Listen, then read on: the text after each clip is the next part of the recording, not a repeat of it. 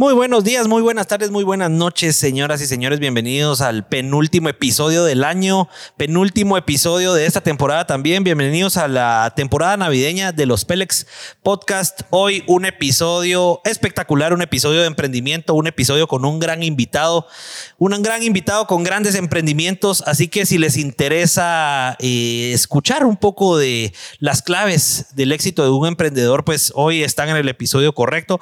Por favor, les voy a pedir que vayan desde ya compartiendo este episodio en todas sus redes sociales. Si lo están viendo en su celular, un screenshot, lo ponen en sus historias, arroba los Pelex. Con eso ya nos ayudan bastante. Si están en Facebook, que todos los que nos están viendo están en Facebook ahorita en vivo, por favor, denle un share, nada les cuesta, compártanlo ahí en su muro y unos 5 o 10 pelones más se nos van a unir a la transmisión y nosotros felices. Así que por favor, los invito y buenas noches, Richie. Buenas noches, Juanjo. ¿Cómo estamos? Juanjo, estás de suplente hoy. Entró de banca otra vez. Hoy estoy de suplente otra vez, ocupando un poquito menos de espacio que Pablo. En el, eh, eso sí, bueno, ni tanto, porque yo ya veo aquí que está llegando también la libra. La temporada navideña. La famosa asada de cueritos. ¿Por qué estás sustituyendo a Pablo? Ahí contale un poco a la gente por qué estás aquí hoy de sustituto. Hoy estoy de sustituto porque eh, nos salió una producción por parte de Chapin Films en Honduras, entonces eh, Pablo se tuvo que ir haciéndose cargo de, de la producción y toda la logística ahí, entonces esperamos que mañana todo le salga fenomenal en su producción. Esperamos que nos esté escuchando, por cierto. Esperamos que nos esté escuchando. Le dije que nos mandara que nos mandara estrellitas. Buenas noches, Richie, ¿cómo estás? Buenas noches, bien, gracias. ¿Y vos qué tal? Bien, te escucho algo así bajo, lento, callado. ¿Estás cansado? Tuviste boda hoy, ¿verdad? Tuve boda hoy. ¿Cómo te fue? Re bien. Sensacional, fenomenal. Un éxito. Un éxito. Ah, los mariachis llegaron tarde, pero un éxito. Yo sentí que ya no venías a tiempo. Se te va el corazón sin mí, ¿verdad? Sí, sí, me, siento solo en este set sin. No, ya todo estaba previsto. A las 7 en punto yo salí. a las 7 en punto yo salía de donde estaba eh, para venir y salía, venía súper a tiempo. Ah, bueno, estabas, estaba nítido. Sí, estaba nítido. Todo cuadrado, la vuelta cuadrada. Nítido para los que nos están escuchando en Spotify o en Apple Podcast, eh, porque recuerden que este, esta transmisión y este episodio después se quedan en todas nuestras plataformas, pues los invitamos a que también nos vea los miércoles en vivo a las 8 de la noche, hora Guatemala, hora central para que puedan ahí hacerle todas sus preguntas a los invitados, porque esa es, pues, ese es el valor agregado que le ponemos a este podcast, que ustedes puedan preguntar lo que quieran a nuestros invitados, seguir haciendo comentarios. También los invito, recuérdense que ya estamos estrenando, estamos estrenando el tema de las, de las estrellas. Aquí nos pueden apoyar, pueden apoyar este podcast que cuesta un montón hacerlo, pueden ir enviándonos sus estrellas. Ahí directo en Facebook no cuesta nada, ahí pueden elegir ustedes 100 estrellitas, 500 estrellitas, 3000 estrellitas, vayan nos enviando ahí estrellas eh, durante la transmisión. Hoy una buena noticia porque tenemos premios para los tres primeros que nos manden más estrellas. Primera posición se va a ganar un pase doble. Imagínense eso, señores y señoras. Un pase doble al set de los Pélex la próxima semana para, ah. para el cierre, para el cierre de temporada. Y pues no es solo venirnos a ver y venir a escuchar babosadas. Lo que se va a ganar es un pase doble para que vengan aquí a tomar una cervecita, venirse a tomar una dorada es porque Señores, Dorada la fiesta nos une. Entonces, qué bendición que se puedan venir aquí. Si se ganan el número uno por enviar más estrellitas, también pueden comer pizzita. Miren que aquí los vamos a atender como reyes. Así que vayan enviándonos estrellas. El segundo lugar, pues se va a ganar una gorra Pélex. Le vamos a enviar una gorra Pélex al, al segundo que más estrellas mande. Y el tercer lugar, pues lo vamos a, lo vamos a llamar en directo. Lo vamos a llamar en directo hoy mismo al tercero que quede para platicar un par de minutitos con ese tercer lugar. Y está bien interesante. Cuando se acaba el tema de las estrellas, se cierra 10 minutos antes de que acabe el, el podcast. Entonces así es como lo vamos a contabilizar y pues desde ya pueden ir enviando estrellitas. Yo estoy viendo que ya están mandando estrellitas por aquí. Vamos a ver, Randy España. Bueno, no, ahí nos van a ir avisando, ahí me van avisando chicos porque yo no logro ver o no sé si es una estrella rara esto. no, lo que pasa es que son los que dieron estrellas en el podcast ah, pasado, entonces ya tienen el mérito de emisor de estrellas ah. nivel 1. Sí, eh, pues, ya lo Por ejemplo, Randy aquí, ¿qué, ¿qué es? Randy España. Randy España tiene emisor de estrellas nivel 1, fan destacado y seguidor de Ito. Ulugrun, Randy, gracias por estar aquí, Randy, fiel seguidor de los Pélex. También tengo aquí a Leo Guzmán. La gorrita está chilera, qué detallazo. Para los que no saben y no nos vieron o escucharon en el episodio pasado, pues Leo Guzmán aportó con estrellas y se ganó su gorra Pélex. Ya la tiene puesta. A ver si Leo nos manda ahí un mensaje al Instagram y lo podemos poner en vivo. Eh, ya puse en aprietos ahí a nuestro switcher Pablo Plaza, a ver si se las puede ahí. También tenemos saludos de André Nájera, que también dice hoy no me los pierdo después de ese detallazo. También André Nájera recibió su gorrita de los Pélex. Así que. Mm, este, sí, sí. este con su comentario, Brandon Soto, confianzudo. ¿Qué es? Buenas noches, el amiguito Pipetón. y a vos sí te agarran, pero parejo a Richie. No, mucha, aquí estamos ahorita en, en, tiempo de respetar a Richie, por favor, lo vamos respetando, que él tiene un su lugar aquí en el set de los Pélex. Tiremos risa de Brujilda René. Si escuchan, si escuchan esos efectos de sonido durante la transmisión, no vayan a creer que se está colando el sonido. Tenemos unos nuevos efectos de sonido que estamos intentando introducir durante el episodio, así que ustedes nos cuentan si les gusta o no. Si quieren comprar los efectos de sonido, pueden escribirnos a ventas arroba, ¿qué? Los info arroba los Info arroba los eh, Sí, y bueno, no quiero empezar, ya me estoy alargando un poquito, pero no quiero empezar sin mencionar a nuestros patrocinadores que fielmente pues siguen ahí al lado de nosotros en cada uno de nuestros episodios viendo que podamos venir a hablar aquí babosadas. El primero de todos, pues Dorada Ice, la fiesta nos une. Aquí nos tomamos hoy unas buenas doraditas Ice bien fritas en nuestros Yetis de TM Creations porque nos mantienen la bebida fría. También queremos agradecer a nuestros grandes patrocinadores AM Staff que se echaron este set navideño de lujo, un set impresionante, un set bonito. Gracias, JC Morataya, por siempre estar ahí apoyándonos en todo. Que AM Staff, por cierto, pues eh, se encargó de todo el montaje y toda la logística de nuestro convivio la semana pasada, que estuvo espectacular, un convivio muy bonito. Astral. ¿Te gustó, Richie? Quisiera tener convivios toda la semana. Sería alegre, ¿verdad? Todos los días de la Se lució JC. Sí, sí, sí. Se lució. Se lució JC y AM Staff. Así que vayan a seguirlos, por favor. AM Staff GT en Instagram y pues también a Identidad por nuestras gorritas, las gorritas que les llegan a ustedes, las gorritas Pélex, gracias a identidad.gt en Instagram. Son de Shela, son emprendedores también y pues ellos hacen gorras para lo que necesiten, para sus emprendimientos, para sus promociones, para lo que quieran. Eh, eh, identidad GT. Así que sin más preámbulo, pues vamos a pasar a la intro de video de nuestro invitado y lo vamos a pasar adelante. Sin pelos en la lengua Bienvenidos al podcast donde se hablan las cosas tal y como son, sin adornos y sin tanta babosada. ¿Sos feliz? ¿Te gusta tu trabajo? ¿Te han considerado un Pélex? Acá nos encantan los invitados Pélex, que se dedican a ganarse la vida haciendo lo que les gusta, porque ahí, ahí está la clave. Arre pues. Bueno, pues bienvenido Fernando, buenas noches, ¿cómo estamos? Súper bien, contento de estar acá, la verdad es que los felicito, está súper nave el set, eh, qué buena onda que nos invitaron ya habíamos hecho algunas cosas, pero en nuestra cancha. Entonces hoy nos tocó venirnos a la de ustedes. Entonces, realmente sorprendido. Está súper chilero, muchachos. No, hombre, buena Felicidades. No, gracias. No, y gracias por apuntarse al podcast. Los queríamos invitar desde hace rato y ahorita qué bueno que se dio la oportunidad. Y pues sí, como vos decís, nosotros eh, con Chapin Film les hemos trabajado y gracias desde ya por la confianza que han puesto ahí en nuestro equipo.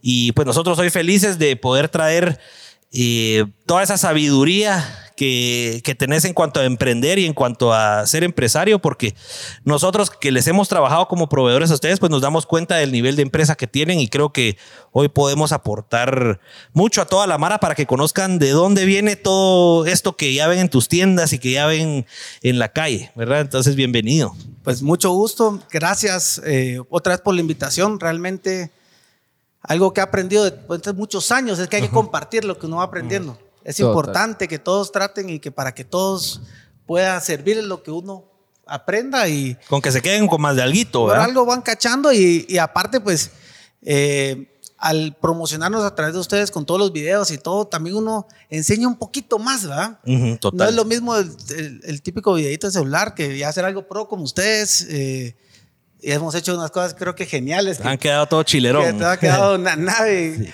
Ya hasta nos metaron de usar drones en el autódromo por tu culpa, pero. ah, la gran Pero quedó nave.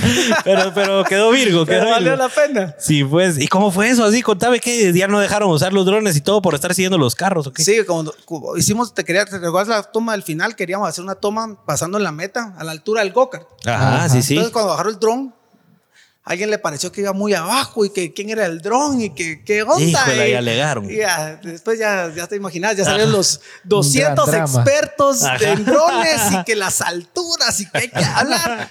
Les digo, mira muchachos, no jodan, hombre, hay que hacer cosas diferentes, cosas bonitas y, y de, todos, de todas maneras nos ganamos la salida de los drones y, tampoco salió la toma. Tampoco la, Entonces estuvo pues, bueno. Algún día la vamos a. algún día nos logramos meter otra vez ahí. Lo volvemos a hacer. Lo volvemos Seguro que sí.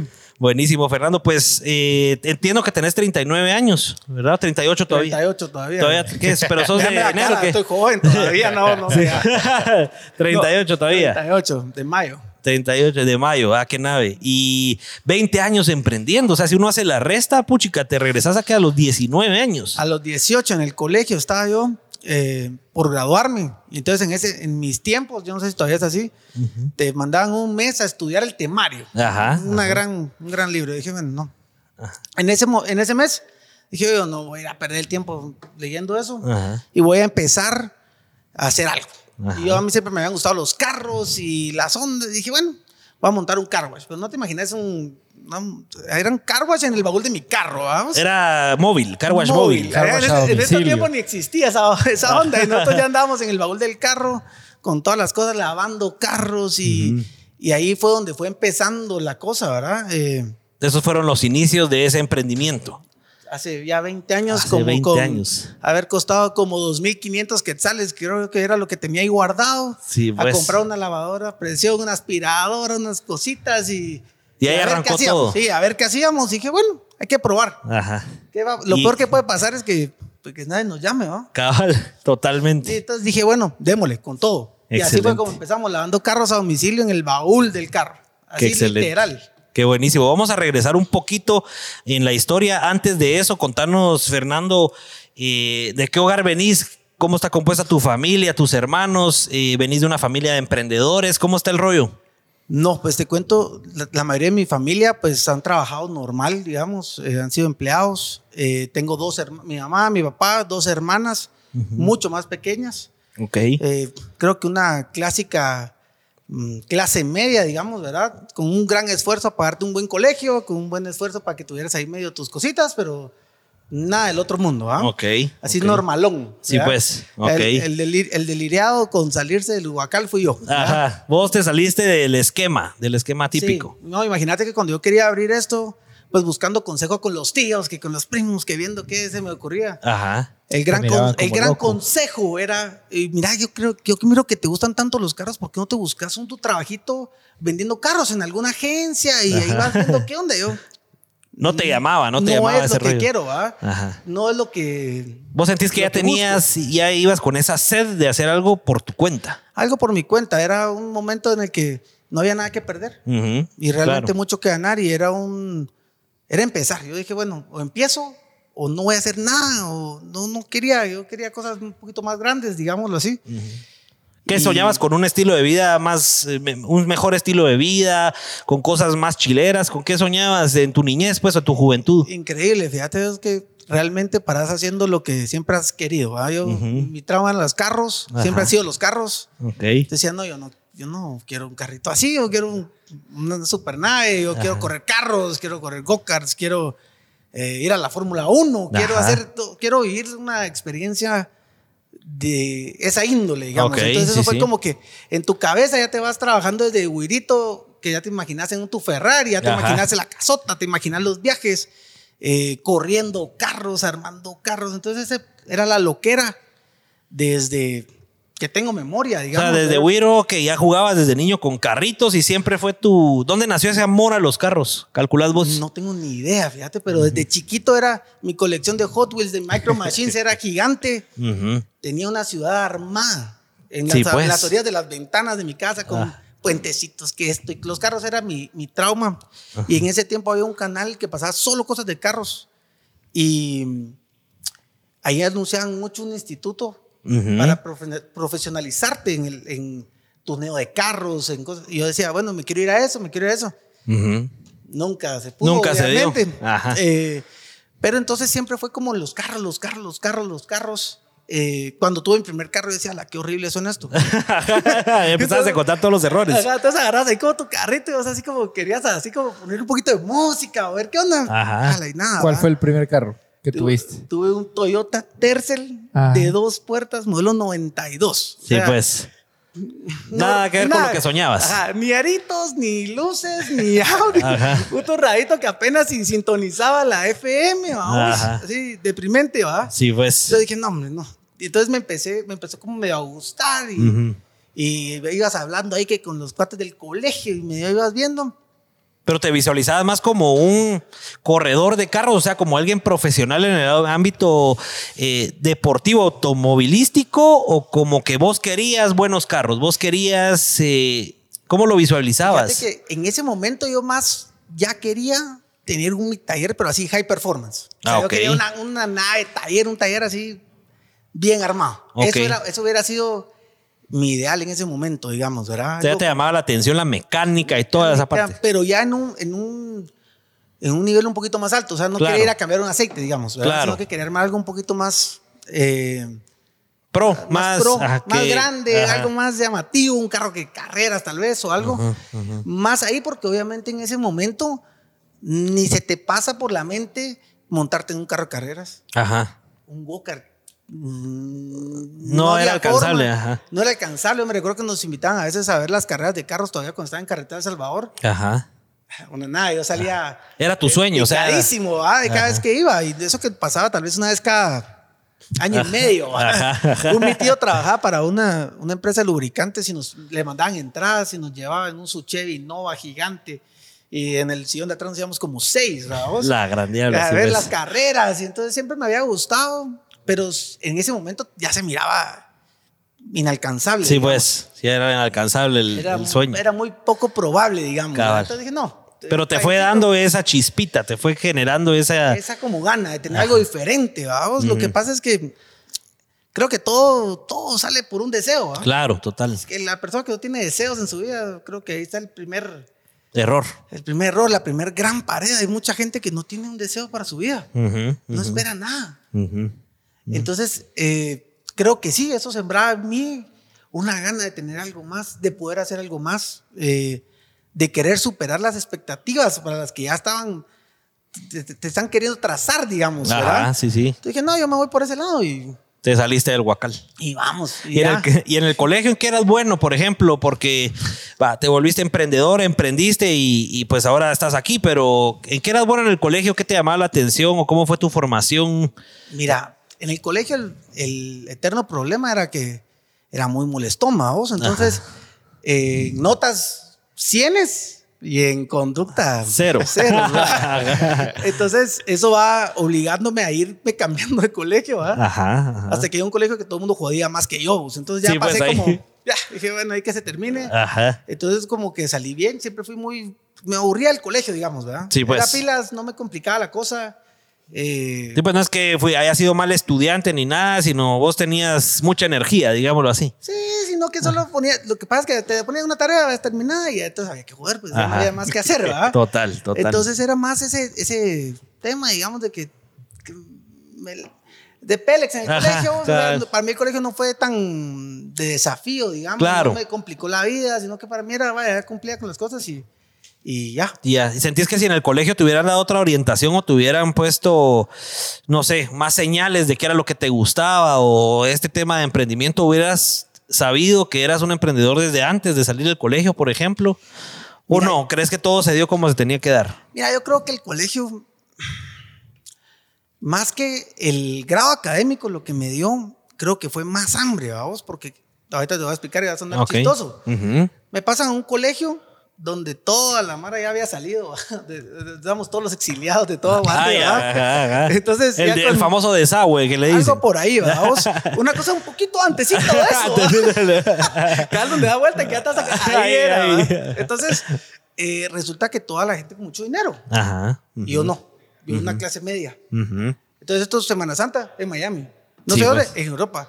entonces creo que eso me, ¿Te activó algo ahí? Me cambió todavía más, porque dije, bueno, entonces hay que, hay que apuntar un poquito más alto. Ajá, ajá. Entonces yo decía, no, yo también me quiero echar los viajes, pues. Ajá. Yo también me quiero ir a, a hacer tal cosa, yo quiero todos los juguetes. Ajá que yo miraba, yo también los quería. Ah. pero de una buena forma, no sé si me explico. claro, no era, que lo estuvieras, no era que estuvieras. No, no era una envidia. No era envidia. Sino era hambre de, de, querer eso y aspirar a hacer eso, a, tener eso. Entonces, ah, yo miraba, yo quiero. Ajá. Qué chilero, algún día. Qué chilero. Entonces, como que ahí me fue más eso, creo que lo que yo le agradezco al colegio hoy, digamos, ¿verdad? Porque. Claro de ahí lo único que me ha servido, te puedo decir, es sumar y restar, tal vez. Sí, pues. y contar. Y contar, y contar. de ahí, de ahí adelante creo yo que no. Sí, pues te, te, dio ese hambre de querer algo más. Y, y, en ese momento que ya dijiste vos, no, me tengo que poner a trabajar en algún lugar, porque me imagino que eso se traducía a, bueno, yo necesito más plata, pues, o sea, si quiero viajar, si quiero tener mejores cosas, necesito más dinero. ¿Cómo hago más dinero? Te hiciste esa pregunta. Pues fíjate que no, increíble, no, me, no yo dije, yo tengo que empezar de un lado. Para mí lo clave era empezar. Y por eso lo, lo, dramático de empezar en ese mes de vacaciones. en lugar de agarrarme mis vacaciones, dije, no, compro mi herramienta, empiezo. Y no importa si me voy a solear, si nada. Yo todas las fiestecitas de ese mes me las perdí. Sí, pues, por echar punta. Por estar viendo ya qué hacía, vamos. O sea, era una cosa bien difícil. A veces pasabas bajo el sol todo el día y regresas con 20 pesos. Pues. O sea, en esos tiempos Total. Todo era muy barato. ¿Cuánto cobrabas por, por, por lavar? 10 pesos. Vos. o sea, hacerme, juntarme los 100 pesitos para una fregadera de un ya viernes. Era, plata. ya. y era la, ¿Sabes qué es lo que pasaba? Que yo decía, no, hombre, ya me saqué el jugo toda la semana. No me lo hubiera chupado. no, cabal, ya no. No, mejor le sigo. Y entonces empezamos ya a darle seguimiento mejor al proyecto. Ajá. Pero era solo vos en ese entonces, eras vos solito, tenías ya un cuate. Nada, solito. Yo me me auto llevaba a mis primos con casaca, ¿va? Tenía mi primito más pequeño, se llama Juan Carlos, de pronto nos va a ver. Entonces le decía, vos, venite. Y lo montaba al carro. Lo, te lo llevaba. Se la vas a pasar bien, te la vas a pasar bien. Venite, hombre, vamos, hombre, vamos a echar una vuelta. Y cuando sentía, ya lo tenía lavando alfombras. Estaba echando la lavada. Echando lavando alfombras, lo ponía a hacer aros porque tenía manos algo chiquititas, ah. todavía era flaquito. Entonces, aquel lado se ponía a lavar carros ahí conmigo. Sí, y así pues. nos lo fuimos llevando. Y mira, fue tanto así que un día hicimos como 250 pesos, yo ya lloraba la alegría, dije, ya estuvo. Y ya te impresionó, ya dijiste, aquí hay algo. Ah, bueno, hay que, pues, que alegre, ¿va? Ajá. Entonces me fui consiguiendo, ya me, iba a tocar empezar la U. Ajá. Y dije, bueno, voy a hacer el intento. O sea, vos seguiste en lo que empezabas la U, seguiste con tu emprendimiento de lavar carros y le metiste a eso. Le metí a eso. Entonces dije, bueno, tengo tres meses para armarme un local Ajá. que pueda seguir trabajando en las horas que me a la U. Sí, pues, ya. Entonces dije, bueno, conseguí el espacio. Me pasé toda mi Semana Santa, después de que todas las Semanas Santas eran fiestecitas y cosas, no.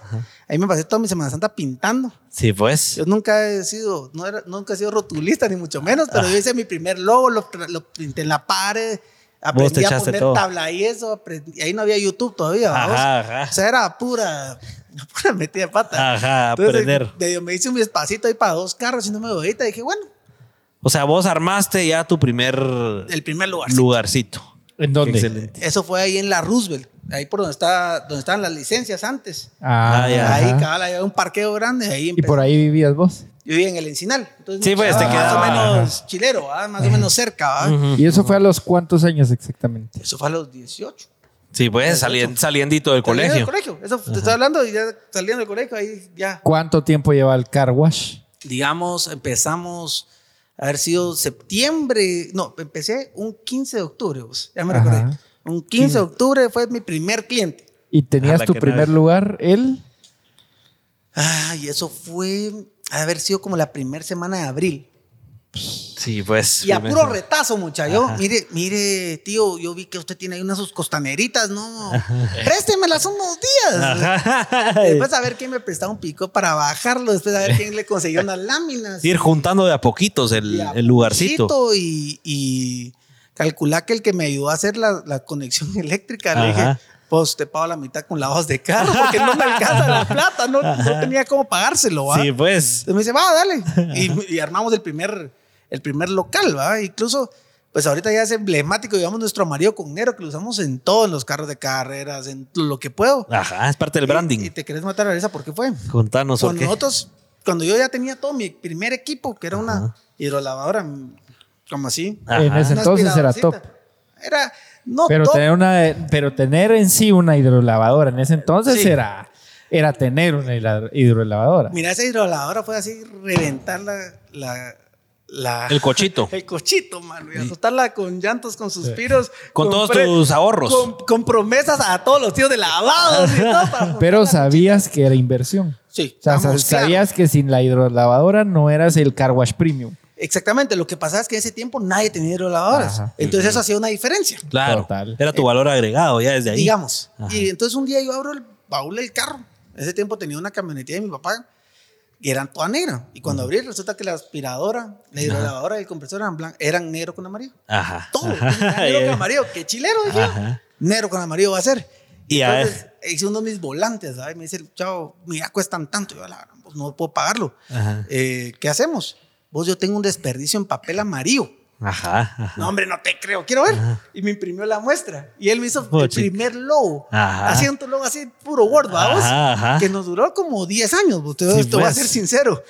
Y entonces ya era todo amarillo negro, amarillo negro, amarillo negro, amarillo negro. Y dije, bueno. Ahí nacieron los colores de la marca. Y ahí que nacieron los colores de la marca, imagínate. Que hoy por hoy pues son emblemáticos, pues, porque uno ya lo asocia, ve en la calle algo y Wilco, ya es branding. Ya es branding sin vos saberlo, pues. Sí, sin saberlo en ese momento ya empezamos a tener todo amarillo negro yo iba haciendo todas las secuencias para hacer, para construir una marca, digamos. Claro, total. Y sin, sin conocimiento, mucha, porque hay que hacerlo, hay que hablar lo que es. O sea, en ese momento era aventurar, era hacer algo nuevo y yo no me quería ir a trabajar para alguien más. Claro. A eso se resume el haberte lanzado al agua y querer hacerlo vos por tu cuenta. Y entonces empieza la U y yo por valiente me metí a la San Carlos y dije, yo puedo después de venir de ese colegio de fresas, pasarme esa onda, mucha.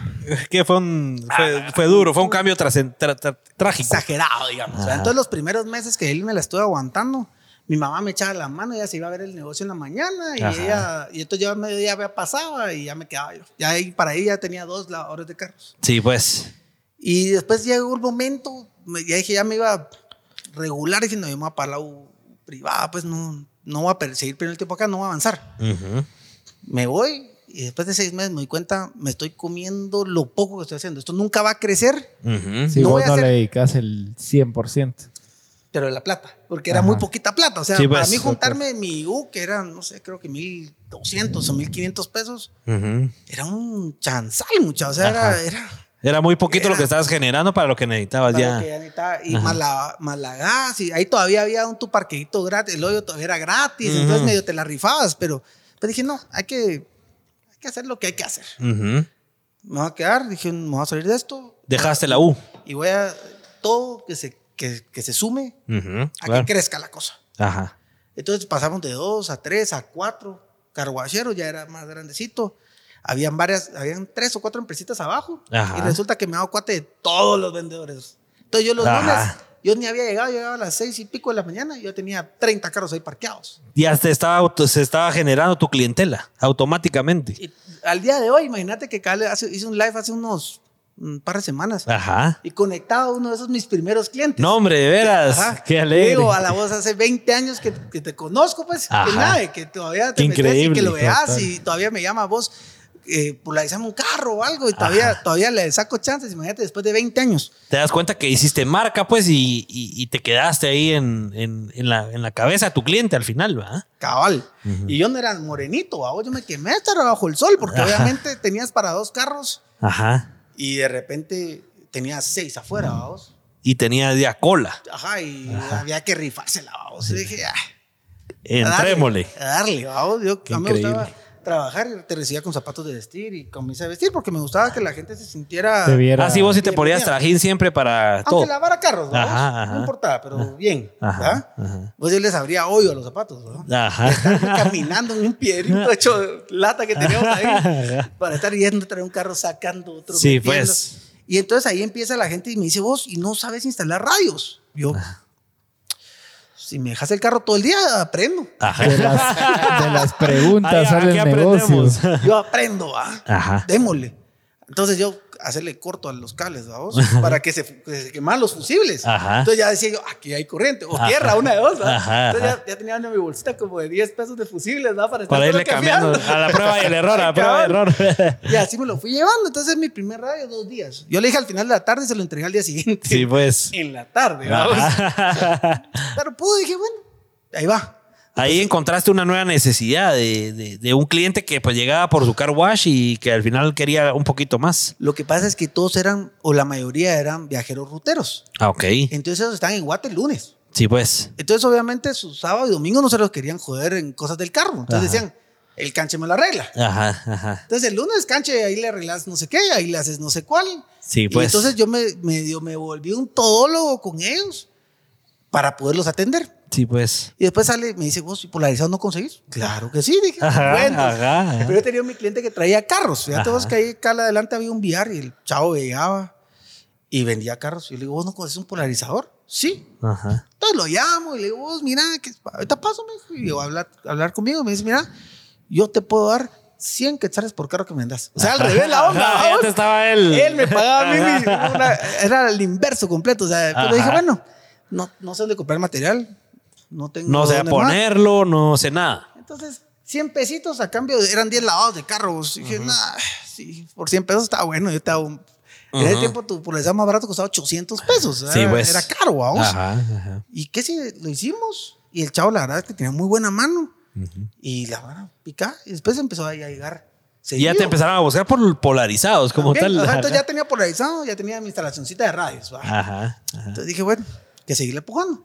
Entonces ya tenía unos, unos, sentaditos guardados. Y me fui y me compré un radio, unas bocinas. Se lo puse a mi carro. Vos, si no tienes un radio, tengo, vení, subite a mi carro. Ajá, le pones el. Entonces, mira, y mira cómo suena, y mira, y hace esto, y ah, está bonito. ¿Y esto cuando lo pusiste? Lo puse la semana pasada. Ajá, Ahorita lo quito y te lo paso a tu carro. Ajá. Ahí está la primera venta. Me ganaba mis 250 pesos. Ajá, ajá. Y así de repente ya tenía gente buscándome para el rollo. sí, pues. Ahora. Entonces en eso me, el dueño del, del terreno hace un, era algo tramposito y me quería, me quería joder un poco. Entonces un muy buen cliente que llegaba todos los sábados, era religioso. Era tan buen cliente que me iba a lavar carros. Sí, pues él se ponía ahí con vos a platicar y a lavar carros. Y a lavar carros y, igual le cobraba la lavada. Hasta almuerzo me llevaba, imagínate. Era mi, mi, brother de los, de los sábados. Entonces me dice, mira, mi suero tiene una bodega al otro lado. Ya saliste acá. Y yo sé que te hace ganas y te da un buen precio y yo sé que no te ayuda. Y el señor me conocía ya desde hacía ratos. Dije, bueno, y le fui a hablar. ¿Y sí me la Sí. Bueno. ¿Y estaba que era más grande? que era más...? Era salirme del problema. Sí, pues. De estar liando con ellos. Claro. Con, el, con el dueño del terreno. Entonces dije yo, me quito el problema. Ajá. Me paso un lugar bonito y yo con el miedo de qué hago con mis clientes ya que ya tenía, porque los tenía del otro lado de la Roosevelt. claro, total. Les quedaba la mano, ya sabían dónde estabas. ¿Y qué tan lejos estaba la nueva bodega? ¿Estaba cerca o no tanto? Tenías que cruzar toda la Roosevelt. Digamos, yo estaba enfrente de la Toyota de la Roosevelt y ahora estaba atrás. Ah, ya, sí, pues. Sí, era pero es la esquina, es la esquina que todavía existe. ahí. Ahí, ahí vas veintipico años. Es 19, no, casi 20. Ah, qué increíble. Ese fue el primer Wilco. Ese fue el primer Wilco así ya. El, el Wilco ya así pro. Ahí, ahí, voy yo. ¿Cómo te llamabas cuando estabas en donde está la. que siempre fue Wilco. ¿Cómo nació? Porque mira, pues yo en algún momento, entre todo lo que me gustaba, mi abuelo era ingeniero y lo miraba que hacía cosas y todo. Dije, una ingeniería civil me gustaría. Una mi empresita de construcción. Yo quiero ser ingeniero y entre tus tonteras, yo decía que mi constructora se llama Willer Construcciones. Wilco. Ajá, sí, pues. Ah, siempre, ¿no? era construcciones, no era nada que ver con lo que hacemos ahora, vamos. Sí, pues. ah, bueno, o sea, de ahí viene ese Wilco, pues, de Wilco Construcciones. Construcciones. Y ese Wilco lo hice a los seis años. ¿Ah? Entonces, todos mis, yo decía todos mis camiones, Wilco, para que la gente sepa. Ah, o sea, ya desde Wiro ya todo le ponía Wilco. Ajá. Entonces, e, ese era el rollo. Sí, pues yo creí que era por, por Wheeler Corp o algo así. Ese es ahora, gracias a Dios. ya pegó, pegó. Ahora ya es Wheeler Compañías, porque ya es un grupo grande, pues. Pero pues. en ese tiempo no era nada, ¿no? Pero yo desde, la primero, desde mi primer juego de volantes ya era Wilco, amarillo y negro. O sea, el que tenías en la Roosevelt ya tenía esos colores y ya se llamaba Wilco. Desde el principio. Wilco. Entonces yo dije, bueno, cuando vi la gran bodega, dije, bueno, empezamos a pintar. Ajá. Y para justo apenas cabal fue un año después, entonces debo llevar 19 años. Cabal para Semana Santa otra vez, vamos, como que la Semana Santa tenía algo ahí de... Algo mágico. Algo de que no quería que me fuera a tomar pero ni una cerveza, ¿verdad? entonces sale la bodega, vamos a pintar, le pusimos el logo y toda la gente cuando vio a María esa gran esquina, Ajá. y era un amarillo chinto, desde ese tiempo nadie hacía, me la, me la conseguí de pura chiripa el color, Ajá. y la gente se quedaba viendo, y ahí había un alto, entonces todo, todo el mundo se quedaba viendo. Todo le pasaban echando el ojazo. Y entonces, ¿cuál fue mi sorpresa? Que un día, ya con el ¿verdad? ujú. Pintado, dejé medio abierta la puerta y se metió un carro. Ajá. Le dije, ¿sabe qué? Démosle, pues se lo voy a lavar. Ya, De teníamos, una. ya teníamos toda la instalación de, las, de la hidrolavadora, ya había comprado una más grande y, shh, empecé Y- a lavarle el carro. Solo una pequeña pausa. Es la bodega era del tamaño en la que es ahorita. Igual. Nada ha cambiado. Nada de tamaño. cambiado. Exactamente Ah, igual. Puchica, era no, ahí te Ahí cabía. era en enorme para mi, para mi Ajá, estándar de ese rato. Total. Pues fíjate que ese día que yo no tenía planificado abrir, por haber dejado abierto para lavarle el carro al señor, paré Se lavando mete. 10 o 12 carros ese día. O sea, entró uno, de ahí te entró otro. Otro, y después cola. Y entonces después todos los muchachos los tenía todavía en el otro lado. Le dije, ¿saben qué? Vénganse Vénganse para, para acá. acá. Ahí dejemos ya tiradas, o sea. Ajá. Vamos, de ya. una vez el cambio. Y, se, y nos fuimos todos a lavar carros. Ajá. Y entonces abrimos como 10 días antes. Sí, pues. Y topados. ya estaban llenos ahí. Full. Me imagino que no había un car wash por la zona en ese entonces. Al contrario. O fíjate sea, que habían bastantes. Habían como cuatro. Ajá. Y viejos. O sea, ya tenían añales de estar ahí. Sí, pues. Yo dije, no Ajá. importa, o sea. Ajá. Yo creo que hay un. Yo desde, desde chavito, la verdad es que me ha pelado todo eso. Ajá, O ajá. sea, yo no ando viendo qué está haciendo el otro, cómo lo está haciendo. No, no me Vos interesa. ves lo que vos querés hacer y cómo vos lo querrás Y hacer. cómo lo podamos hacer. Ajá, es que ajá. fíjate vos que si vos, la mayoría de gente se quiere enfrascar Ajá. en lo que el vecino está haciendo. Ajá. Sí, pero sí. vos no sabes cuánto tiempo lleva, qué ha hecho, cómo ha hecho para lograr tener lo que tiene. Claro. Entonces no te puedes igualar con nadie. Ajá. La historia es independiente para cada uno. Entonces dije, no, no importa. O sea, ¿vos voy. crees que no, no, no hace falta eso para un negocio, para un emprendimiento como o medir a la competencia? En, ciertas cosas, no, no, no, nunca te ha hecho de falta. Fíjate vos que yo creo que las cosas que se hacen bien, con ganas, con garra y con, un- con un- una buena predisposición, Ujú. vas a la segura. Ok. En cambio, si vos estás preocupado, aquel que está haciendo, ¿y cómo será? Ay, no. Y voy a ir a ver el precio. A mí no me interesa vos. Ajá. O sea, nosotros hacemos nuestro rollo. Sí, como pues. podemos, como lo que nos permita. Pues, o sea, hay veces que nos quedamos cortos. Claro. Que lo hacemos súper guau. Pero si llevas la actitud y la garra, ya llevas un buen porcentaje de éxito ahí. Es que eso es, a la voz, eso es una gran parte de todo, ¿verdad? Porque Ajá. puedes tener deseos, pero si vos no estás dispuesto a hacer absolutamente nada, Ajá. eh, por gusto tenés el deseo. Claro, total. Y después decís, bueno, voy a hacer algo. Ajá. Pero al mes te vas a. Porque ay, ya me quemé los brazos y yo, yo era blanquito. Ajá. Ahora ya estoy negrito. y entonces ahora ya. Ya no, mejor ya no sigo porque me estoy asoleando mucho. Ya llevas las de perder. Ya pues. se acabó. Entonces Ajá. es una determinación. Ajá. Entonces nosotros hacemos todo lo que hacemos con nuestra propia idea. Sí, pues. Yo no, no, no me interesa ni copiar ni imitar. Ajá. No me interesa qué hace Juan. No, me interesa nadie. Sí, pues. Yo hago lo que creo, como yo calculo. Y hasta el día de hoy me ha servido porque he podido ir aprendiendo un montón de negocios sin saber nada al respecto. ¿va? A pura prueba y error, meterte y hacerlo bien, como vos decís. Importante. Hacerlo- la pasión manda, hombre. Ajá. Es que lo que pasa es que vos tal vez no tenés. Yo me recuerdo cuando hicimos el primer video, ustedes han de haber estado medio saliendo. ¿ah? Yo- ¿Cuándo tiraste más o menos el.? Nosotros nacimos en el 2015. ¿Cuándo ustedes.? ¿Cuándo.? ¿Cuándo fueron los primeros videos? Ha haber sido hace tres años, dos años, antes de pandemia. Creo Sí, que fuimos pues. los primeros. Ajá. Pero ¿sabes qué fue la cosa? La garra, ¿va? Ustedes llegan con toda la gana. El, el, puta, yo voy, yo lo hago y démosle y hagámoslo así. Eso contagia. Ujú, ujú. Y eso es mucho más que lo que puedas hacer de un estudio de mercado. Eso, Ajá, eso vale total. más de lo que te podría yo decir de la competencia. Ajá. Porque al final de cuentas no interesa. Ujú, ujú. Porque el que vendió o el que, el que se vende es uno. Uno pone su corazón en la cosa. Total, total. Y ahí vas a hacer un resultado distinto. Pero si vos todo lo querés hacer en comparativa con alguien más, a mí me da risa. O sea, están nuestras fotos de nuestra marca usan nuestra competencia para vender.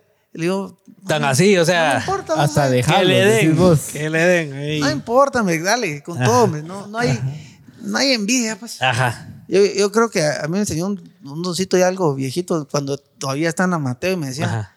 para todos da Dios. Ajá. No te preocupes, porque ya en ese tiempo ya costaba 15 el carruaje. Sí, pues ya, ya ganábamos dinero. ya hacían plata. Ya hacíamos plata. Entonces, resulta que el de arriba baja el precio a 10. Sí, pues. Yo, estaba algo enojado, ¿eh? pero dice, no te compares, canches, con algo distinto. Ajá. No, no, no. No, hace falta bajarte precios y pelear Ni ahí. peleando con él, ¿para qué? Hacemos tu rollo. Ajá. Y así lo seguía haciendo. Y ese es un par de preguntas que Cabal hizo la Mara en Instagram, que abrimos casilla de preguntas ahí. Cabal, dos o tres preguntaron que qué pensabas de ese, eh, de esa competencia en cuanto a precios, porque obviamente yo, yo, creo que los que hicieron la pregunta entienden cabal que el, mercado de, vehículos, el automotriz es eso, ¿va? que viene uno y pusiste a 100 y, y, el otro pone a 90 y el otro 80 y ahí se empiezan a pelear. ¿Qué pensás de eso? Mira, vos, es increíble, pero yo creo que estoy en uno de los negocios donde hay más propietarios tontos. Ok. Porque aquí no pueden ser un poquito más como la gente, ¿va? Cuesta 100. Bájalo a 98, pues, si tan das tu gana hacer una. 50. Ah. Ajá, de una. Y sin ganancia. Ajá. y entonces creen que porque te baja, vas a bajar el precio hasta ahí, vas a vender mil radios. no va a pasar por dos razones. Uno, no tenés el inventario. Ajá. Y dos, no tenés la marca. Ajá.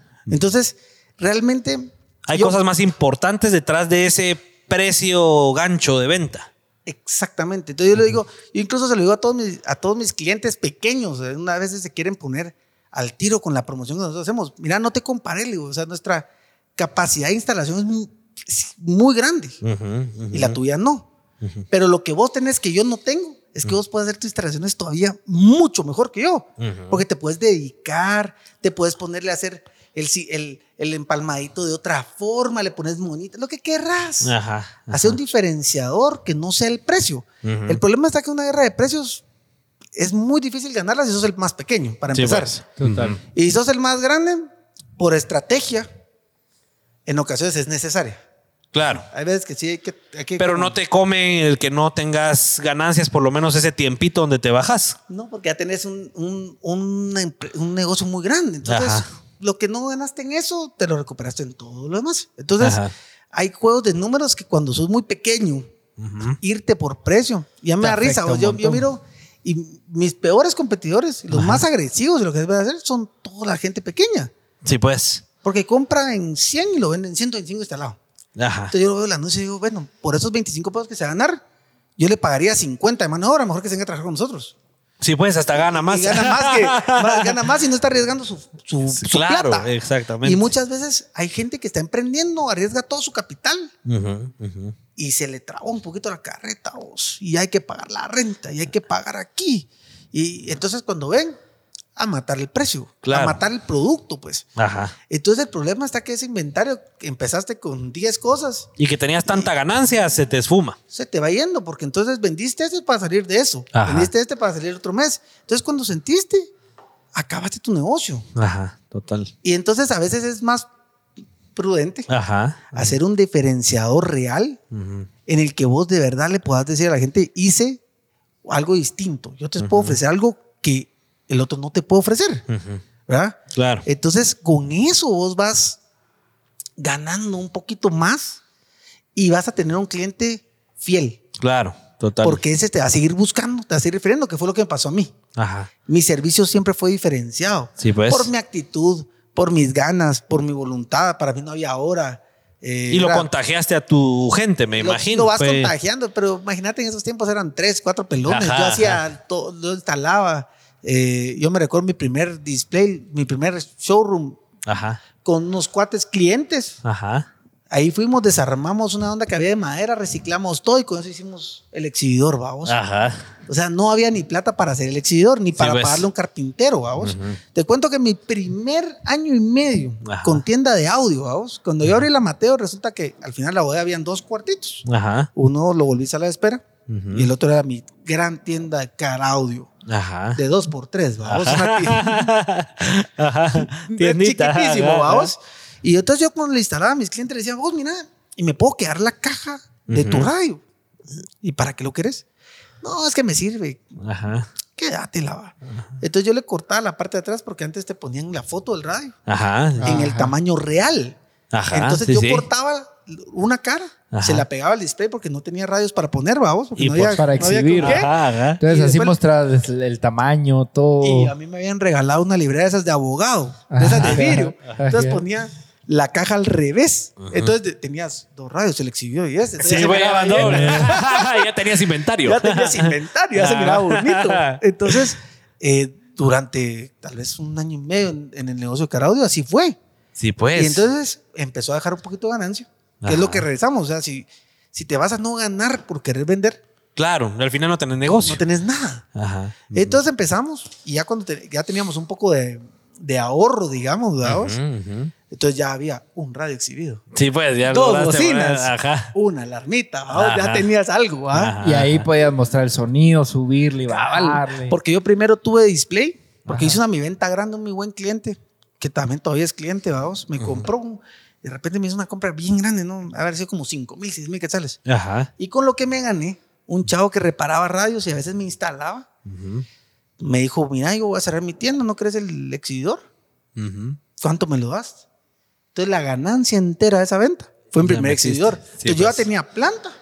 Tenía el mueble bonito de radios. Ajá. Sin ni un radio, vamos. Ajá. Pero ya tenía. Pero ya tenía exhibidor, ¿verdad? Entonces, todos los radios que ya le iba poniendo el stickercito lo que íbamos vendiendo, ¿va? Sí, pues. Y entonces la gente ya. Ya, ya te posiciona, pues, ya te posiciona, ya se ve más bonito. Y entonces ya la gente decía, mira, ¿qué tenés? Y no tenés este. Y aquí. Entonces, como que fui poco a poco poniéndole eh, ya tenía un poquito más de cosas y como al, no sé, año y pico de eso, pues ya, hice, ya amplié una parte de la casa que yo siempre la había rentado, pero no la usaba para nada porque no, no, tenía nada que hacer. Entonces ya puse la tiendita un poquito más formal. Conseguí un pues. misioncito, mucha. Ajá. Ah, una nave ese misioncito. Sí, pues para. Yo creo que todos los clientes todavía se recuerdan de esos sillones horribles. ¿Por qué? ¿Por qué? Eran como morados con verde. Feo, o sea, lo que encontraste lo pusiste ahí. De una, lo fui a comprar en una, en una cosa que vendía todo de segunda. Ajá, ajá, Entonces me lo dio un baratón y entonces armé eso y una tele así vieja. Ajá. Pero ya había cable. Claro, sí, pues ya tenías para que se sentaran ahí. Y entonces mate de risa. Entonces, lo, regresando a lo mismo, es que si hubiera matado toda mi ganancia en querer pelear con los grandes de ese momento, yo me hubiera quedado fuera.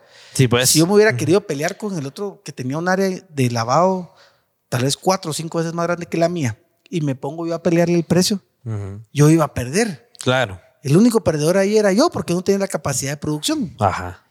Y entonces era bien bonito que esa calle pues era, no había tránsito, entonces yo parqué hacía la cola afuera. Ajá, para que la Mara viera. Nosotros teníamos esa, esa bodega adentro, solo caen tal vez unos seis carros. Ajá, ajá. Y tuvimos un día como de 120 carros lavados. Ah, la gran diabla. Y entonces pues. teníamos la cola afuera, entonces yo parqueaba todos en la calle porque no había ni la gasolina que está enfrente, no había nada. Entonces tenía toda esa calle, era mi parqueo. Sí, pues. Entonces ahí tenía la cola para entrar a lavar. Ajá. Y ya lavados los teníamos para sacarlos, Ajá, ajá. Entonces era bien chistoso porque todo se nos puso también que si yo lo hubiera querido hacer hoy. Ajá. Así como se pone en Metra y demás. Ya no podés. Solo en cepos me hubieran quebrado en el primer mes. ahí, ahí quebras con cepos. vale, entonces se hubiera acabado ahí, ¿verdad? Pero pues. definitivamente la guerra de precios no tiene un beneficio no es beneficiosa para los pequeños, para los que empiezan. Y lo que pasa es que tienen que hacer algo donde ustedes sepan que ustedes están haciendo algo diferente. Si ustedes van a ir a querer todo por precio, muchachos, siempre hay alguien que tiene más plata, siempre hay alguien que tiene más cosas a la mano y disponibles, o gente que tiene mucha más experiencia, que importa de otra manera. O sea, hay muchas eh, variantes que no conoces porque solo estás queriéndote guiar por el precio. Ajá. Y vos como empresario puedes decir, ese no es el camino, mucha. O sea, si van a emprender, ese no es el camino. un emprendimiento sin ganancias no es, no, no, emprendimiento, no sirve de nada. Pues. No vas a lograr llegar al siguiente paso. Los pasos son bien complicados de dar. Los crecimientos son eh, tardados. Lleva mucho tiempo lograr hacer las cosas como para que te vengas y la tires todo y ya. Sí, pues. Entonces es mejor llevarla diferente. ¿sí? En ese momento donde, donde ya estabas viendo los, los resultados y, que vos ibas viendo que ibas creciendo poco a poco, ¿en dónde estaba tu mente? O sea, ¿dónde la tenías puesta? ¿Cuál era tu meta que, que tenías? Porque, porque ya estabas logrando algo que querías, pero ¿cuál era tu siguiente nivel? Mira, yo ya cuando vi eso de la Mateo, yo, ya no me ganaba mis 100 pesitos al día. Y ahí ya teníamos metas de 500 pesos al día. ya, había subido. ya ibas chilero. ¿vamos? Entonces, yo desde ese momento yo le decía a todo, yo lo que quiero es la tienda más grande de Guate. y todo el mundo dice, ¿pero, para qué? Porque puedo. Y quiero la más grande. No, me estás loco. La más grande. Entonces lo seguimos creciendo. A un punto que en un momento dado yo carguacheros llegué a tener casi 80 carguacheros. Sí, pues. Teníamos varios puntos. Todas o sea, ya, te había, ya, habías, ya tenías otras, otras locaciones. Pues, Empezamos a abrir otras tienditas, a hacer otras pruebas. Eh, teníamos ya lavadores corporativos, les llamamos nosotros, que ya les teníamos a las empresas su staff ahí. Sí, pues. Entonces ya le lavamos a toda la gente. Y entonces ya se volvía una cosa que ya, yo digo ahorita ya que lo pienso, digo, la gran que matada, o sea, era un... Sí, era matado el era chance. matado el chance, ¿verdad? Y entonces el audio seguía creciendo. Nosotros todavía estando solo en la Mateo, vimos una marquita de audio y dije, bueno, ya había unas fichitas, yo voy a importar. Ajá, Y entonces me alié con un, un supuesto cuate, ajá, Me infló todo. Yo creo que su pedido le salió gratis y me vio bien jodido. Y después anda vendiendo más barato que yo. entonces hice mi primer pedidito. Entonces ya tenía un producto un poquito mejor precio.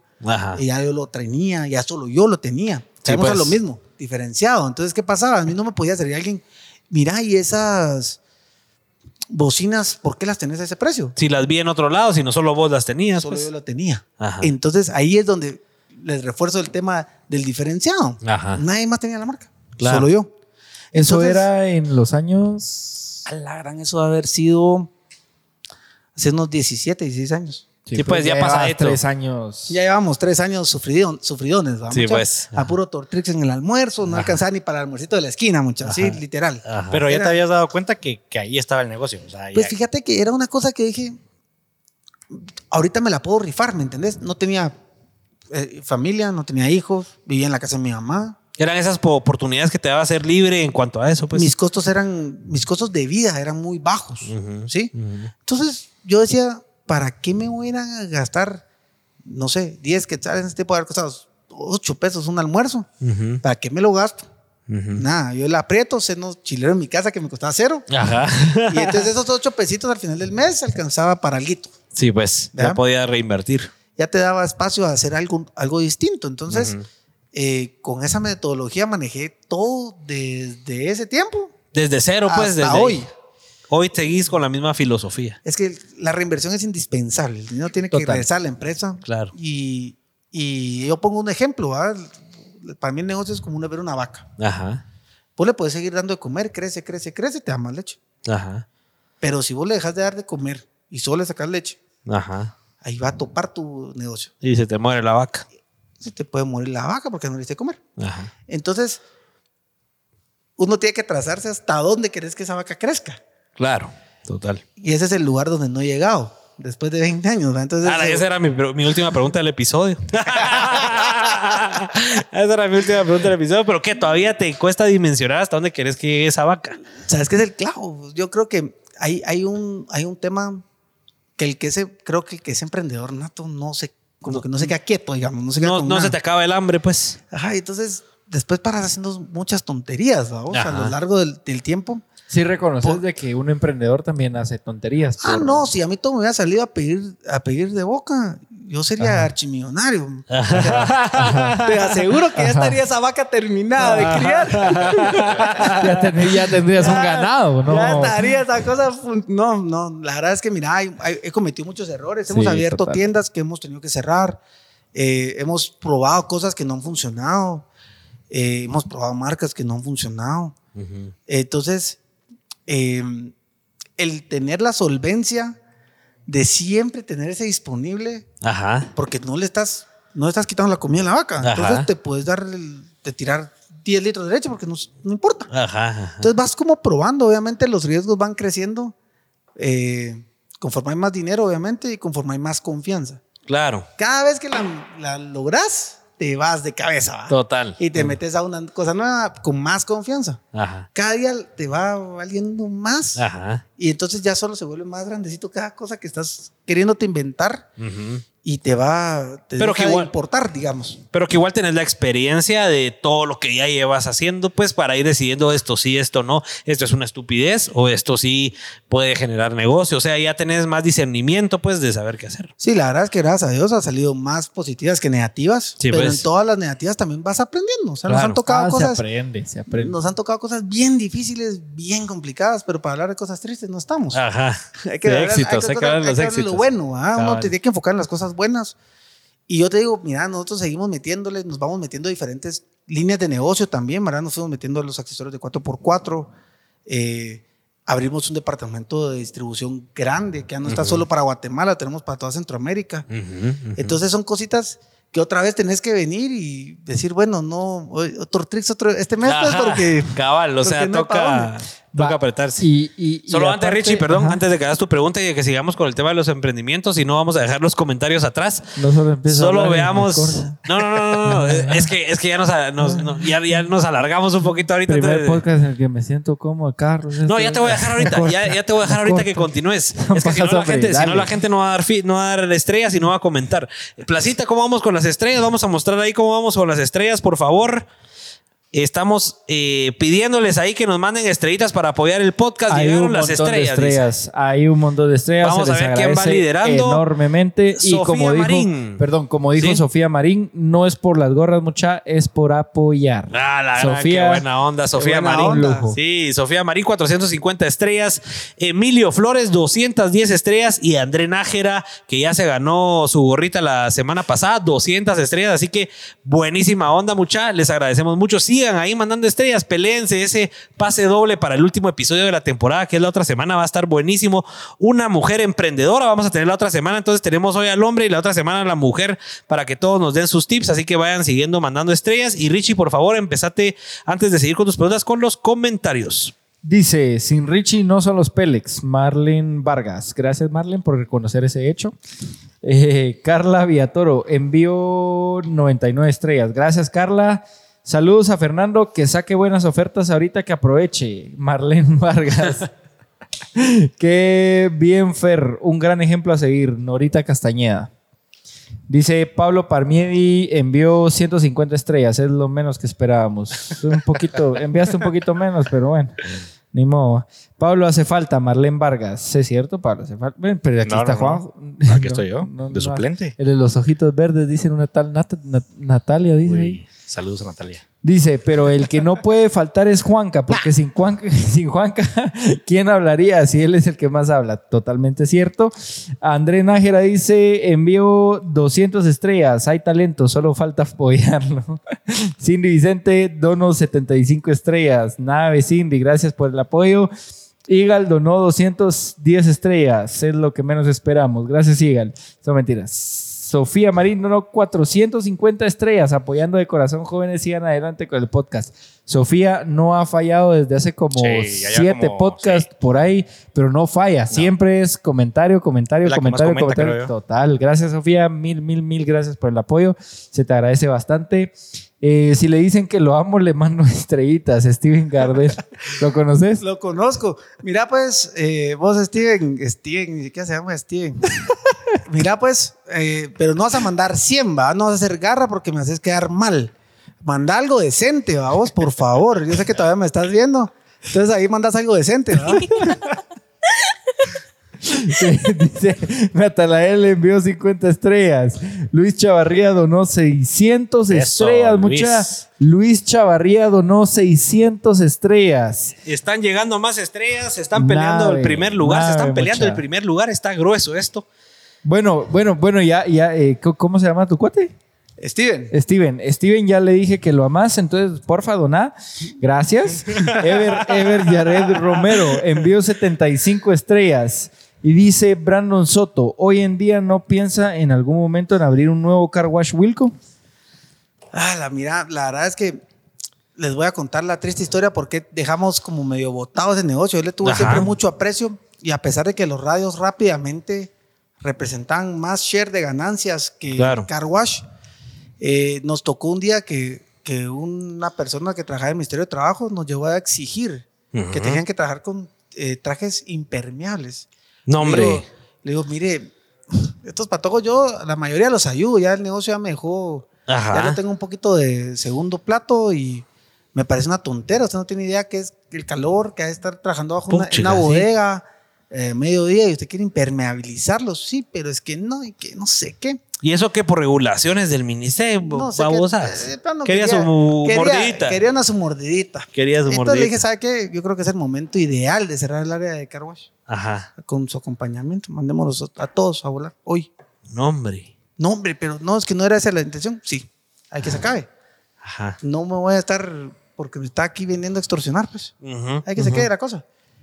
Y ahí murió ese business. ya, no, entonces agarramos la tienda de la Roosevelt, que eran como 600 metros cuadrados, la chiquitamos, nos fuimos a una tienda mucho más pequeña. Sí, pues. Y entonces ahí fuimos reduciendo todas nuestras tiendas de tamaño, nos dimos cuenta que no necesitamos esas grandes bodegas. O sea, sí, pues te traía mucho costo el tener esos grandes espacios para un negocio que te generaba de fichita en fichita. Sí, que era muy, ya, ya era muy centaviado en ese momento. Entonces. ¿No te funcionaba de gancho? O sea, el car wash, pregunto, ¿no te funcionaba como de gancho para los otros servicios? Porque. Te funcionó al principio. Ajá, funcionaba. Te soy sincero, sí funcionaba. O sea, fue una cosa que siempre tengo mucho cariño porque. Es la base. Me recuerdo claro de dónde empecé, ¿verdad? Claro, claro. Eh, pero los problemas eh, secundarios, digamos, de tener tanta gente, tantas variantes. ¿Sabes qué es lo que pasa? Que una limpieza de carro es muy subjetiva. Ajá. Vos puedes revisar que, no sé, abajo el silbín de tu carro quede limpio. Ajá. Y vos ahí solo a vos, pero ¿a qué le gusta? O hablemos de la moto, a vos te gusta que la lodera atrás le echen silicón y vos decís cómo la echar silicón una moto. Ajá. Entonces esas subjetividades se vuelve un negocio. Traía mucho problema. Muy delicado de manejar y entonces cuando ya tenés 10, 12 locaciones. Puta. Tenés 10 vergados en cada una de las locaciones y. Entonces se, volvía, se, volvían clavos de que vos lavame. No me lavaste bien la llanta hoy. Ajá. Sí, disculpa, dale, te lo voy a dar. Entonces se volvió un poco tedioso. Claro. Y yo no estaba dispuesto en ese momento a hacer tampoco una inversión de transición hacer ya, digamos, los car actuales, ya con detailing, con cosas un poquito más finas. Sí, pues. Entonces no estábamos en esa disposición en ese momento de hacerlo. Claro. Era una inversión que nosotros consideramos de, bajo retorno. Porque obviamente viendo los radios a alto retorno, pues. Exactamente. Entonces ya nosotros ya nos lográbamos posicionar, ya en ese tiempo sacábamos páginas completas en periódico para promocionar, para promocionar los radios. sí, pues. O sea, te aparecía hasta en la sopa. Entonces ahí fue donde empezamos a saltar a la competencia. Nos empezamos a enchufar, la gente se empezó a, poner con miedito. Y yo dije, bueno, ahorita o guerreo con todo o no doy el siguiente paso. Sí, pues. Entonces tiré toda la carne al asador. Dije, no importa, no ganancia. No Le metiste al car audio a full. A full. Y a publicitarlo masacre, vamos. Buen marketing. Duro. Entonces nos gastamos un fichal. Dije, no me importa no ganar pero ahorita nos tenemos que dar. Posicionar. Lo tenemos que crecer. y, esa era mi pregunta porque cabal, em, ayer estuve hablando con Juan Camorataya, que él te ubica, te, conoce, no sé si lo ubicas vos a él. Él es el de AM Staff, el que nos hace toda esta ah. infraestructura publicitaria. Y, cabal me decía, vos, aquel yo lo ubico por el car wash de la Mateo. porque fue el primer Wilco. Cabal, y, y, yo, bueno, aquel obviamente es tu generación, ¿va? Y mi generación ubica, a Wilco como el de radio. ajá. O sea, Caraudio. Nunca lo ubiqué como Carwash. Yo cuando o sea, me preguntas, el carro fue a poner mi audio ahí al de la, al de la San Juan, el que está enfrente ahí del rodeo. Ahí fui a poner yo mi. Y ahí fue ese cambio de, de, de, tu negocio. O sea, tu negocio también tuvo un cambio también en muchas, en muchas generaciones, porque yo ubicaba Wilco como Caraudio. Nunca lo ubiqué como Carwash. Nunca pensé como que ahí vos te sumaste, y si te pues. pones a pensar ya hablando nuestra experiencia, como que cabal te sumaste a esa nueva ola de consumidores que cabal ya se estaba poniendo de moda, que el carrito con Bluetooth, que el carrito con mejores bocinas y, lograste entrar ahí. Mira, fíjate que yo cabal cuando estábamos haciendo eso dije, bueno, ya estamos bien, nos empezamos a posicionar bien. Quitamos el car wash después de tal vez unos ocho años y por primera vez se vuelve car audio.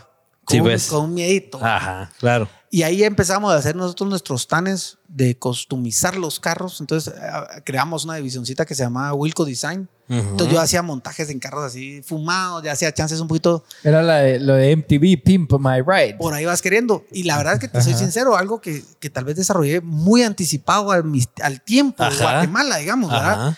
Porque hoy me gustaría tener el talento de gente que tenía en esos momentos que estaría un boom.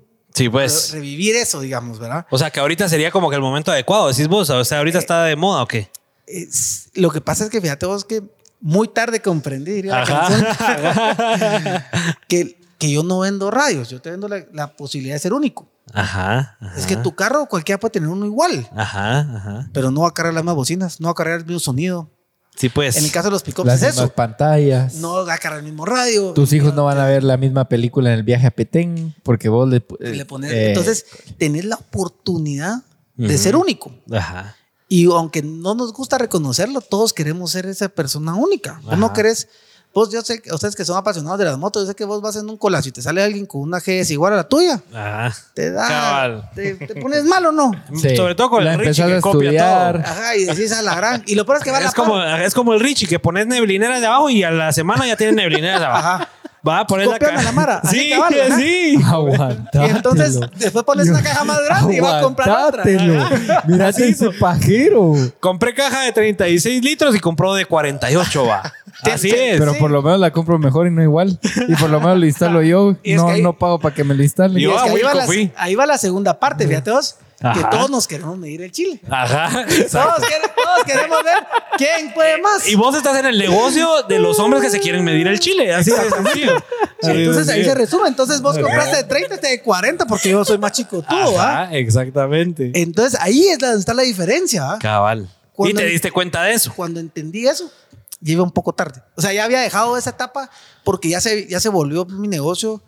Ya era una cuestión de tener una cantidad de carros al día y era muy masivo. Cambiaste. Más que especialista. Exactamente. Me volví masivo, ya no especialista. Entonces, ahí es donde empezás a transicionar a tener un negocio completamente diferente. Claro. Porque entonces ya me ya perder una semana quebrándome la cabeza cómo hacer la caja más bonita. Ajá. No, mano, ahí armo 10 carros en ese día. Sí, pues. Ajá. Entonces fuimos cambiando y fuimos haciendo la transición por el volumen. Ajá. Le apostaste a volumen entonces, en ese momento. En ese momento, ¿por qué? Porque a todos nuestros competidores ya los teníamos apachados. Sí, pues. Todos los que eran grandes cuando yo era chavito ya no figuraban. Sí, pues. Entonces ya los teníamos eh, de lado. Entonces cuando yo me di cuenta que a ellos ya no le ponían la atención necesaria al negocio, dije, bueno, ahorita es cuando tenemos que hacer volumen. Entonces ya empezamos. Masivo. Masivo, abarcar todo lo que quisieran. Con todo con todos sus paquetes de alarma, que de polarizado, que de audio, todo el paquetón. Nosotros, entonces mayoreo, yo dije, bueno, mi primer año de mayoreo no me gané un centavo, pero yo no lograba entrar. Porque obviamente aquí, aquí el guatemalteco es bien chistoso, ¿verdad? Vos tenés una tienda en zona 10 y el otro la tiene en Quiché. Ajá. Pero para él eso es competencia. Para el de esas competencias. Sos competencia, entonces él tiene tiendas, no le puedo comprar a mi competencia. Sí, pues así lo, así lo visualizan. Así lo visualizan. Entonces nosotros no podíamos llegarle al mayoreo con la bandera de Wilco. Ajá, ajá. ¿Y a quién le compraban? Al que no tenía tiendas, al que no tenía venta directa, se podría decir. Al que iba en contra de Wilco. Ah, ya. Pues, y ahí me imagino nació una nueva marca. Ahí nace nuestra, nuestra empresa de distribución. Entonces me voy con otra marca. Que esa era una simple SA. Ajá, sí, pues. Y ya. Entonces empieza el vendedor y le dije, ¿sabes qué? No te preocupes. Y me tiro el primer año, mucha. Cero ganancia, mucha. Cero. dije, aunque tenga que perder, no me interesa. Pero era para darte a conocer y moverte, ¿o qué? Me necesitaba market share. Ajá nadie, quería hacer negocios conmigo, digamos, ¿verdad? Entonces yo tenía que meterles y empujarles el producto. Ajá. Y después enseñarles cómo se tenía que vender. Sí, pues. Ajá. Que ese es otro. otra ciencia, otra, parte. entonces empezamos, nos fuimos a pérdida todo el primer año. Nos logramos posicionar. Entonces ya teníamos nosotros nuestros caballitos de guerra. La gente ya sabía, ya los buscaba. Y entonces ahí digo, bueno, cambiemos la estrategia. Le hablo a la marca y le digo, mira, necesito que me liberes el crédito. Como así me dice, estás loco, ¿no? Sí, confía en mí. Ya no, ya no puedo seguirte comprando paletitas y cajitas, no. Quiero traerme un contenedor. Vamos a fulear el contenedor y le haces ganas a como te lo puedo pagar. Ajá. Y me vas a regalar el flete y me haces un descuento especial porque te estoy comprando un contenedor. Ajá. Así abusivo, ¿ah? De una vez. buen guatemalteco, Buen chapín, buen, chapín. Eh, ya, sé, ya sé con qué speech voy a llegar por mis shorts que me, se me quemaron en mi moto. ¿A qué? Mañana llego de una, de una vez. y me pones las más fuertes. Y me pones las más fuertes porque Porque estuve con Fernando hablando ayer. Así es. y entonces nosotros, cabal, dije, bueno. Te trajiste el contenedor de una vez. Y viene el, viene el señor después, ya nos conocíamos de algunos años. Y ellos siempre con un temor de patojo. Yo ya representaba marcas de ellos. es una experiencia bien chistosa. Llego yo al aeropuerto. Primera vez que me citaba el vendedor. Y todo porque le saqué la madre por teléfono. nunca había ido yo de viaje, nunca me había echado, porque decía, ese dinero que me gasto en boletos, en ir, hotel, no, eso es, un, es, una pallet más, pues. no, me lo jodo. Y entonces viene el vendedor y me mira, ah, ¿cómo estás? ¿Y tu papá? ¿De qué está hablando? ¿Qué papá? Le digo, soy yo. Ay, no, y yo ya tenía crédito. Ajá, sí, pues ya te estaban manejando. Ya tenía un año de crédito, tenía creo que 21, 22 años. Y yo ya tenía crédito con ellos. Ajá. Y entonces chavo pálido. Ajá. Y este patojo y... Y ya se huevo. Y digo, pero no te preocupes. Ya llevamos bastante tiempo trabajando y creo que no ha fallado. Ajá. Eh, no hemos fallado, pues, echemos. Entonces, cuando yo empecé a ir a las ferias, yo ya estaba, pues todavía tenía como 25, 26 años. Ajá. Y a las ferias ibas a ver qué, qué había de bueno, novedoso. y, y, siempre era, yo entendí que, que las relaciones públicas allá eran importantes, pues la gente me tenía que, también te tiene que ver, digamos, ¿verdad? No Para confiarte a vos tu crédito, tu todo. Pues sí, porque a veces no solo es me compras y me pagas, a veces quiero conocer la persona que está atrás, ¿verdad? Y entonces logré una gran amistad sí, con el pues. dueño de la empresa. Me dice, va, Fernando, bueno, a ver qué pasa, dale, ahí va, ahí escoges tu contenedor y me dio el descuento, me regaló el flete y me dio el primer contenedor. Ah, la grande habla. Pero como ya venía de caballitos, ajá, entonces ya era casi que repartir. ¿va? O sea, traer y ta, ta, ta, ta, ta. repartir por todos lados. Ajá. Entonces, eh, Ahí ya se vio el, el beneficio de tener una distribuidora, pues, distribuidora. Y mi gran margen de ganancia fue que no pagué fletes. Sí, pues. Y el descuento que él me dio. Entonces, todavía mi segundo año, mi única ganancia era esas dos variantes. Sí, pues. Y entonces ahí empezó empezó, empezó a caminar también. Entonces, abaratábamos el precio de lo que vendíamos en tiendas también. Entonces pues. teníamos un beneficio cruzado. Claro. Tenés un mejor precio para tu distribución y tenés un mejor, precio, para, tu cliente directo. porque yo era mi cliente más grande. Sí, pues. Ajá. Entonces, en ese interim, pues ya que iba creciendo un poquito la cosa, eh, yo ya había hecho algunas pruebas con luces y cosas para empezar a traer y hacer nuestra propia marca, que fue, digamos, un, paso así complicado, digamos, o por lo menos llevarlo a grande. ¿A qué te referís con tu propia marca para que la marca entienda? Eh, para que aquel no critique. lo, que pasa es que Schwartz lo, diseña, lo diseño yo personalmente. Sí, pues, o sea, vos. Bueno, ahora con la ayuda de Sergio, que aquel me ayudó un montón, eh, diseñamos el producto desde desde que lo van a fabricar. Desde diagrama, el empaque, el look, combinación de colores, eh, todo. Por eso es que las cajas van negro y amarillo. Correcto. Y fíjate que no iba a ser negro y amarillo, sino que en ese Inter nos ganamos la distribución de Kicker, que era todo negro y amarillo. Es una marca muy famosa a nivel mundial. Sí, pues. Entonces, una vez por jugar con un empaque, se vino con un toquecito amarillo. Ajá. Y la gente dijo, la, la hermanita de Kicker va. Ajá, sí, pues. Véngase. Ah, o sea, funcionó de gancho para el Porque cliente. todo era negro al principio, negro con plateado. No, iba a ir el amarillo. Yo quería no tener el amarillo para que no hubiera. Para que la gente no asociara de que era de ustedes, sino que era una marca más exclusiva y así. Correcto. pero funcionó el amarillo. pero funcionó el amarillo. Entonces nosotros empezábamos dos cajitas y un puchito. Pero regresamos a lo mismo. Si hubiera empezado a regalar el producto, desde que estoy empezando, nunca daba para más. No hubiera sido un negocio, pues así. Y poquito a poquito fue creciendo y después ya me di cuenta que como todo lo traíamos aéreo. Ajá. Qué, locura. Cuando vimos la cuenta al final del año, nos dimos cuenta que habíamos perdido dinero Ajá. por la forma en la que lo habíamos importado. Sí, pues. Pero seguía siendo un proyecto interesante. O sea, a pesar de que estábamos perdiendo plata, digamos, Ajá. habíamos aprendido un montón. Claro. Y ya tenía yo a mi gente, entonces me, eché el viaje. Y nos fuimos para China. A ver qué onda, conocer a la gente. Y ahí nos fuimos conectando con todo el mundo. ¿Y, qué lograste mejorar todo eso? El, tema de la importación, ver dónde ahorrabas gastos, que te bajaran precios, todo. Y cómo negociar con ellos. Entonces ya fui aprendiendo, fui ayudando también a mi amigo que él tenía una empresa. Me dice que él no sabía inglés, entonces me dijo, acompáñame. Yo te ayudo con lo tuyo, me ayudas con lo mío. Y ahí nos íbamos ahí. Ayudando. Ayudando. Entonces empezamos a hacer la cosa. Increíble, yo regresé el viaje picadísimo y no podía llenar, pero ni medio contenedor, vamos. Ajá. O sea, yo picado, que ya estaba la cosa armada y no podía hacer nada. Total es que pasaron tal vez un año y medio, dos años, que así de cajitas y de puchitos y ahí iba viniendo y De poquito en poquito. De poquito en poquito empezó la empezó el tema de las barras LED. Nosotros fuimos los primeros en traer las barras LED a Guate. Entonces, pues. nosotros teníamos unas barras super high performance y la gente no la no armaban tan bien. Se vendían carísimas, ¿verdad? Ajá. Y dije, este es el día en el que me quiero mucho. Dije, oye, el precio va a ir bien. Ajá. Y entonces ganábamos bonito, iba caminando. Había un buen margen ahí con Había todas las buen barras. margen y eso nos iba ayudando. Ajá. Y entonces empecé a hacer un como medio pile-up. Entonces Ajá. se vinieron las primeras dos paletas por mar. Y dije, ah, la gran, qué bonito, ya viene. Ajá. Ya viene, muchachos, 80 días. ¿verdad? Ah, la gran diabla. Ya lloraba de que no aparecía mi producto. Y lo peor es que no tenía dinero para traer por avión tampoco. Sí, pues ya te lo habías invertido ya, ahí. Me, ya me lo había jodido en la probadita. Ajá, ajá. Entonces ya, ya el chinito de la fábrica era mi cuate. Y digo, vos haceme ganas, hombre. Ujú, No te puedo pagar más. ujú, ujú. Pero si vos me ayudas, eh, pues ya el otro viene y echémonos un aire, pues. Va, está bueno. Y me lo manda. Y entonces me agarró confianza. Entonces pasé, en lugar de los 80 días, pasé como 40 sin producto, digamos, nada más. Sí, pues, En te lo que me lo cantineé y Ajá, ya Y entonces ya tenía la confianza y como le pagamos puntualísimo.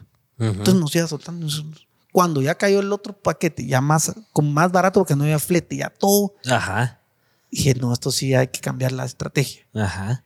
Y entonces yo tenía un, mi, una mi camioneta que amaba en ese tiempo, que fue uno de mis regalitos así de, De emprendedor. de burro, de, pre- de emprendedor bruto. Ajá, ajá. Entonces me fui a comprar ese mi juguetío. Ajá. Y dije, bueno, la voy a vender. Ajá. Y a mi vecino le gustaba la camioneta. Dije, bueno, A este se la vendo. Tenés comprador seguro. ah, dije, bueno, doctor, ¿le vas a entrar a la camioneta? Hoy es el día. Ujú. Démosle, me dijo. De una. De una. ¿Se puede saber qué camioneta era? Era una X5 de agencia nuevita. La había Del comprado. año, sí, pues. Era tu regalito de después de tanto tiempo de emprender, fajarte. Con- Dijiste, Con lo que dijiste de agencia, ya, ya se entiende el por qué emprendedor bruto. Sí, la verdad es que fíjate que No mentiras. esa camioneta, ¿sabes qué es lo más chistoso? Que ese fue un, fue un resultado del ego. ok. Te voy a contar por ¿Por qué. Yo, yo no quería esa camioneta, yo iba a comprar una usada. Ajá. Yo tenía mi carrito usado bonito, de lujo, y ya te- y entonces yo quería la otra. Entonces ya habló el banco, ya tenía buen crédito, ya el banco ya me soltaba, ya me echaban la mano. Y le digo, mira, quiero este carro. Ujú. Y obviamente voy a vender el otro. Entonces te lo cancelo en 60 días. Ujú, ujú. Entonces pasa una semana y nada. Y el otro había sido medio rápido, digamos, ¿verdad? Nada y nada y nada. Entonces llamo. Entonces me, me contesta un asesor y me dice, lo que pasa es que sos de mucho riesgo un carro así para un patojo como vos. Ah. Ay, te picaron, ¿ves? Te pega. en el ego, en el Ah, ego. pero sí. Te los tocaron. Entonces dije, ah, vaya. Entonces armé un tal escándalo Ajá. que el gerente de esa división me llama. Ajá. Me dice, disculpa, Orlando, ya está aprobado. Anda, trae esa cosa, ya no alejes. Ajá. Entonces llamo al chavo, vos, yo te dije que te le estaba dando, y la verdad es que me estaba dando 50% de descuento, porque el chavo se iba de viaje, era un gerente de una empresa Ajá. y se iba. Ajá. Y me dice, yo la vendí vos en ese precio que te la ofrecí, no, ni loco ibas a encontrar otra vez esa camioneta. Ujú. Y yo ya digo, ahora, digo, mira, ya vendieron esa onda, haciendo el berrinche, ¿va? Diabla. Entonces me dice, ¿sabes qué? Anda a comprarte lo que querrás. Ujú. Solo que me manden la proforma y se acabó. No quiero pelear por, con vos por eso. El del banco te decía nada de Y lo que. entonces me metí a tres veces lo que me quería gastar. sí, pues. Y me la fui a comprar virga, escoger el color del cuero. Bien No, burro. Ya lo bruto. Pero te digo, una de esas cosas Total. del, de lo- del sentimiento. ¿Qué ¿no? año era? Eso fue en el 2010. Sí, pues.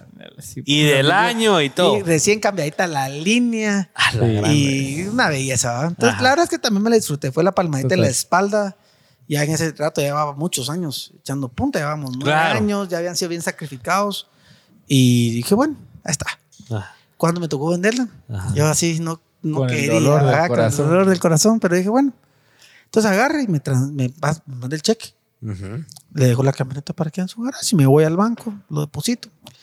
Y al día siguiente me despozolé todo en otro contenedor. vos. De una le De metiste. una, dije aquí que se acabe el llanto. Ajá. Y, así no- y de una vez, pum, y, y ahí compro mi primer contenedor de 4x4. Sí, pues. Con mi camioneta, ya con el esfuerzo de, de, digamos, ya de 3, 4 añitos Claro. buenos de, de mayoreo, las tiendas iban bien. Ujú. Los márgenes iban bien. Bueno, pero ¿por qué te tiraste al agua a comprar 4x4? ¿Viste un mercado? ¿Te empezó a llegar gente preguntando? No, fíjate vos que lo, es bien chistoso. Yo necesitaba cómo montar mis barras LED en los pickups. Yo no tenía un soldador, no sabía soldar, no tenía cómo hacerlo. Entonces mi única solución o la más fácil era comprar una defensa, empujarle la defensa al cliente y poner mi barrita. Ajá, Y entonces yo ya me había hecho amigo de los dos más grandes distribuidores de 4x4 en Guate. Y yo les vendía barras, les vendía los radios, les vendía el audio a ellos y ellos me vendían esto cuando yo necesitaba. Total es que me queda un cliente que me agarra mucha confianza y era una cuentona, vamos, como de 40 mil pesos. Entonces yo feliz, vamos. armamos todo. Y cuando le digo, bueno, te pago, ¿va? Sí, son 35 mil 200.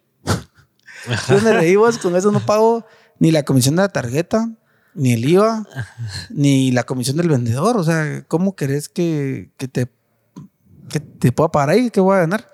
Si vos no da el margen. No seas así, hombre. No da el margen. Entonces, total es que después de todo un sábado estar trabajando ese pico, no nos ganamos nada. Ni un len. Pero entre toda la basurita que había quedado, estaba la etiquetita Ajá. de quién lo había hecho. Ajá. Ah. Y había internet, vamos. ya existía Google. Ya existía Google. Ya estabas en Google aquí, ¿verdad? ¡Pam! Y me encuentro a fábrica y le digo, mira, me interesa tu producto. Me interesa este, este, este, este, este modelo. Eso es lo que me interesa. Dame, te mando la proforma. ¿Qué proforma? Había un chingo de margen, vos. Ajá. O sea, ahí te diste cuenta que se, se, puso tramposito el otro. No, pues hubiera sido, fíjate que si él hubiera sido honesto, honesto más transparente y me hubiera dejado ganar, nunca me hubiera metido. Sí, pues. Total. Nunca. Ajá. Porque no sabía nada. Ni se te hubiera ocurrido nada. Y, lo, y al igual que con los radios, uh -huh. no sabía nada. Ajá. Entonces mi primer contenedor a dedo. Vos. Ajá. A dedo. Ajá. Entonces entró uno, medio vendimos y no caminaba al 100 y no le agarrábamos la onda Ajá. y no caminaba como pensábamos. ¿no? Uh -huh. Entonces me conseguí un vendedor que siempre me iba a ofrecer ese mismo producto que yo no le decía que no me interesaba. Uh -huh. Le dije, ¿vos cómo estás en tu trabajo? Eh, más o menos. Y te ganas unos centavos más y te vienes mejor para acá. Uh -huh. Renuncia. De yo, uno. te, yo te doy chance. ¿Y qué producto tenemos? Tenemos esto, esto, esto, esto. Venite. Uh -huh. Va, démoslo pues. Ajá. Y se vino. Y empieza a venderse la onda. ¿va? Y ya tenías tu vendedor ahí. Ajá, y empieza, después nos dimos cuenta que había un montón de referencias que no se iban a vender, un montón de errores, dañamos producto porque no lo sabíamos estivar. Sí, que pues. no importa, ya se vendió ese poquito, con ese poquito me alcanza para volver a empezar y compré otro. Y ahí para aprender, para aprender. ya, ya, ya, ya, había recuperado, aunque sea para meterme el siguiente. Ajá, ajá. Ahí viene el otro, no importa. Ajá. Y así fue. Y así fue Entonces, como se dio ese negocio. Y nos, nos, íbamos al puerto a custodiarlo, traíamos nosotros, nosotros descargábamos. Sí, pues era todo el trámite. Era una, era una, una aventura. Era una aventura cada contenedor. y entonces ya, ya te das cuenta que ya el volumen ya no, ya no cabes. Ya, ya vas buscando expandirte, ya vas buscando otras cosas. Empezamos a venderle agencias, empezamos. Entonces ya tu, tu retorno iba un poquito más, más chilero, pues. Uh -huh, total. Y entonces nos fuimos fortaleciendo en eso. Y dije, bueno, ya me quité bien el miedo a los contenedores, empecemos a reempujar contenedores de shorts también. Ajá, ajá. Y con el mismo punch, vámonos con el otro. Y, y entonces empieza uno, empieza el otro, empieza el otro. Llegó un momento en que ya te llegaban. Al principio eran cada seis meses, después cada tres, después cada mes, después cada semana y ya se vuelve, ya va como Ya más. se te vas. Y lo único que, lo último que te queda es vender todo lo que traes. Después te, y entonces después me empecé a dar cuenta que yo no, yo no lograba comprar los volúmenes. Ajá. Porque en ese tiempo todavía te, ponían meros exigentes los chinitos, ¿vamos? Entonces no tenías así como la cantidades que vos querías y no te querían vender, no te querían negociar y bueno. Entonces dije, yo me hinché, me llevé dos maletas llenas de muestras, me fui a Las Vegas, agarré una suite e invité a todos los que conocía del car audio de toda Latinoamérica Ajá. a la suite, a echar esos uh -huh. y conozcan Schwartz, pues. Aquí Ajá. está el producto, muchachos. Pruébenlo y lo que se quieran llevar, llévenselo. Me vale madre. Eso me Pero vas a decir mañana. ¿Ah? Eso me vas a decir mañana. Claro que, sí. mira, que vos, me lo lleve para mira, probar. pues, vos sentido me tenés vos, para empezar. Porque put, ahí vamos a hablar de la siguiente etapa de negocio, donde este no es capaz, pero ni siquiera de comprarse una chumpa, ni aunque sea unos guantes, ¿verdad? que esa es otra loquera, donde ya, donde ya concordamos, ¿verdad? pero ni siquiera. Yo lo que quiero. Hay los que- videos y que barro la monta y todo, pero, pero nada de race Nada de ¿verdad? race, Ah, pero bien que me estoquea. Ah, huevos. es que lo que pasa es que la grado es, recíproco. Si solo, vos- si solo vamos para un lado, solo estoy haciendo videitos y vos ni unos guantes te vas a comprar. Sí, ahí te jodió, Richie. Ahí te pisó. Ahí te Mira, pisó. Entonces ahí estamos Si jodidos, ¿me salgo, entendés? si, si salgo con mis luces, mañana llego a la tienda. Oye, ya. ¿Cuándo ha sido problema, pues? y ahí lograste meterte con, con toda Latinoamérica para venderle tu marca, pues. Y entonces empezaron, va, mandame un poquito estos radios. Y entonces lo que hacía es que le decía a la fábrica, bueno, me vas a hacer mil, no importa. Pero van 200 para este, 200 para aquel. Y entonces empecé a lograr que el, que el stock total se dividiera entre varios países. Sí, pues. Entonces ya no me lo tenía que comer yo todo. Ajá. Entonces yo podía traer los contenedores un poquito mejor mixeados, digamos. Sí, pues. Y entonces ya teníamos mix y teníamos continuidad. Porque antes los volúmenes eran más bajos. Entonces ahí nos fuimos echando la, La pala. la pala. Y, Y abriste nuevos mercados vendiéndole o distribuyéndole a todos los demás. Bueno, que son que empresas, me imagino, que hacen lo mismo que vos, solo que sus países. Así es, eh, hacen lo mismo y lo que no quieren es el riesgo, digamos, Claro. ¿verdad? Porque sale algo malo, pues yo me la como, ¿ah? Sí, pues vos tenés que cumplir la garantía y todo Yo el rollo. cubro todo, ¿ah? Entonces ellos tienen esa certeza y esa tranquilidad que no tienen que estar metiendo ellos la plata. Claro, Eh, bueno, o meten la plata, pero sin riesgo, digamos, ¿verdad? claro. Y entonces se fue caminando, se fue caminando, se fue caminando, se fue caminando y ahora ya la tenemos en todos los países puesta, se vende bien, Qué les nave, gusta y nave. lo que pasa es que ha sido un producto que le- como le- lo que hablábamos antes, ¿verdad? Si vos le metes mucho feeling a las cosas, las cosas salen bien. Y nosotros le metemos un montón de sentimiento al- a lo que hacemos No, se nota. y se queremos que valga la pena y queremos quedar bien y queremos que sea algo, algo realmente. Total, se nota. bueno, digamos, ¿verdad? Entonces la gente lo aprecia, lo ve y cuando está viendo que, que camina la cosa, se va pegando con la marca. Total. Se va total. pegando, se va pegando, se va pegando, se va pegando con la marca Y ya se casan con uno y ya tenés a tus clientes. y ahí vas caminando. Entonces, hoy- sí. eso nos ha ido como ayudando. ¿va? Yo decía, yo- ya después queríamos ya irnos a formalizar para, para vender internacional, que no lo podemos hacer de Guate, lamentablemente es no Difícil. imposible, Limitantes. pero aquí es, es, es- es muy complicado. ¿va? Entonces Claro. ya estábamos viendo cómo abrirnos a otros lados para hacer, para hacer las cosas, pero realmente es, es más complicado de lo que parece. Y dije, bueno, no, todavía no estamos con, Preparados. con- o o con que necesita mucho capital o con mucha infraestructura. Mucha plata. Fíjate Ajá. que me fui como cuando las cosas no son para vos, no se van a alinear. Ajá. Me estuve una semana buscando una bodega y vas a poder creer que no encontré. No encontraste nada. Y las que encontraba me pedían un año de garantía. O sea, pero nada que adelantara la renta, porque yo le- todavía le dije a un señor, bueno, te pago la, la- la renta adelantada Ujú. Y ahí estás garantizado. Ajá. ajá. No, no, no. Esto es depósito. Un año de renta sin depósito. No, hombre. Y yo le digo, no, es La- que sí, es que sos extranjero. Un es año de renta. de depósito. De depo- Y aparte tus de rentas. Ajá. La Y entonces le digo yo, vos no, hombre, no puedo. O sea, ya era un... Solo pagar esa renta Claro, y ya. anticipar, ya era... Sí, ya no era total. negocio, ya no, no salía. Pero como muy picado que es uno, ¿ah? Ajá. El gran clavo que fue que cuando nos dimos cuenta que pues, no lo íbamos a lograr hacer o que no se iba a dar, yo ya había desarrollado productos para el mercado gringo. Ajá. Entonces yo ya tenía todos los accesorios para el Jeep Wrangler.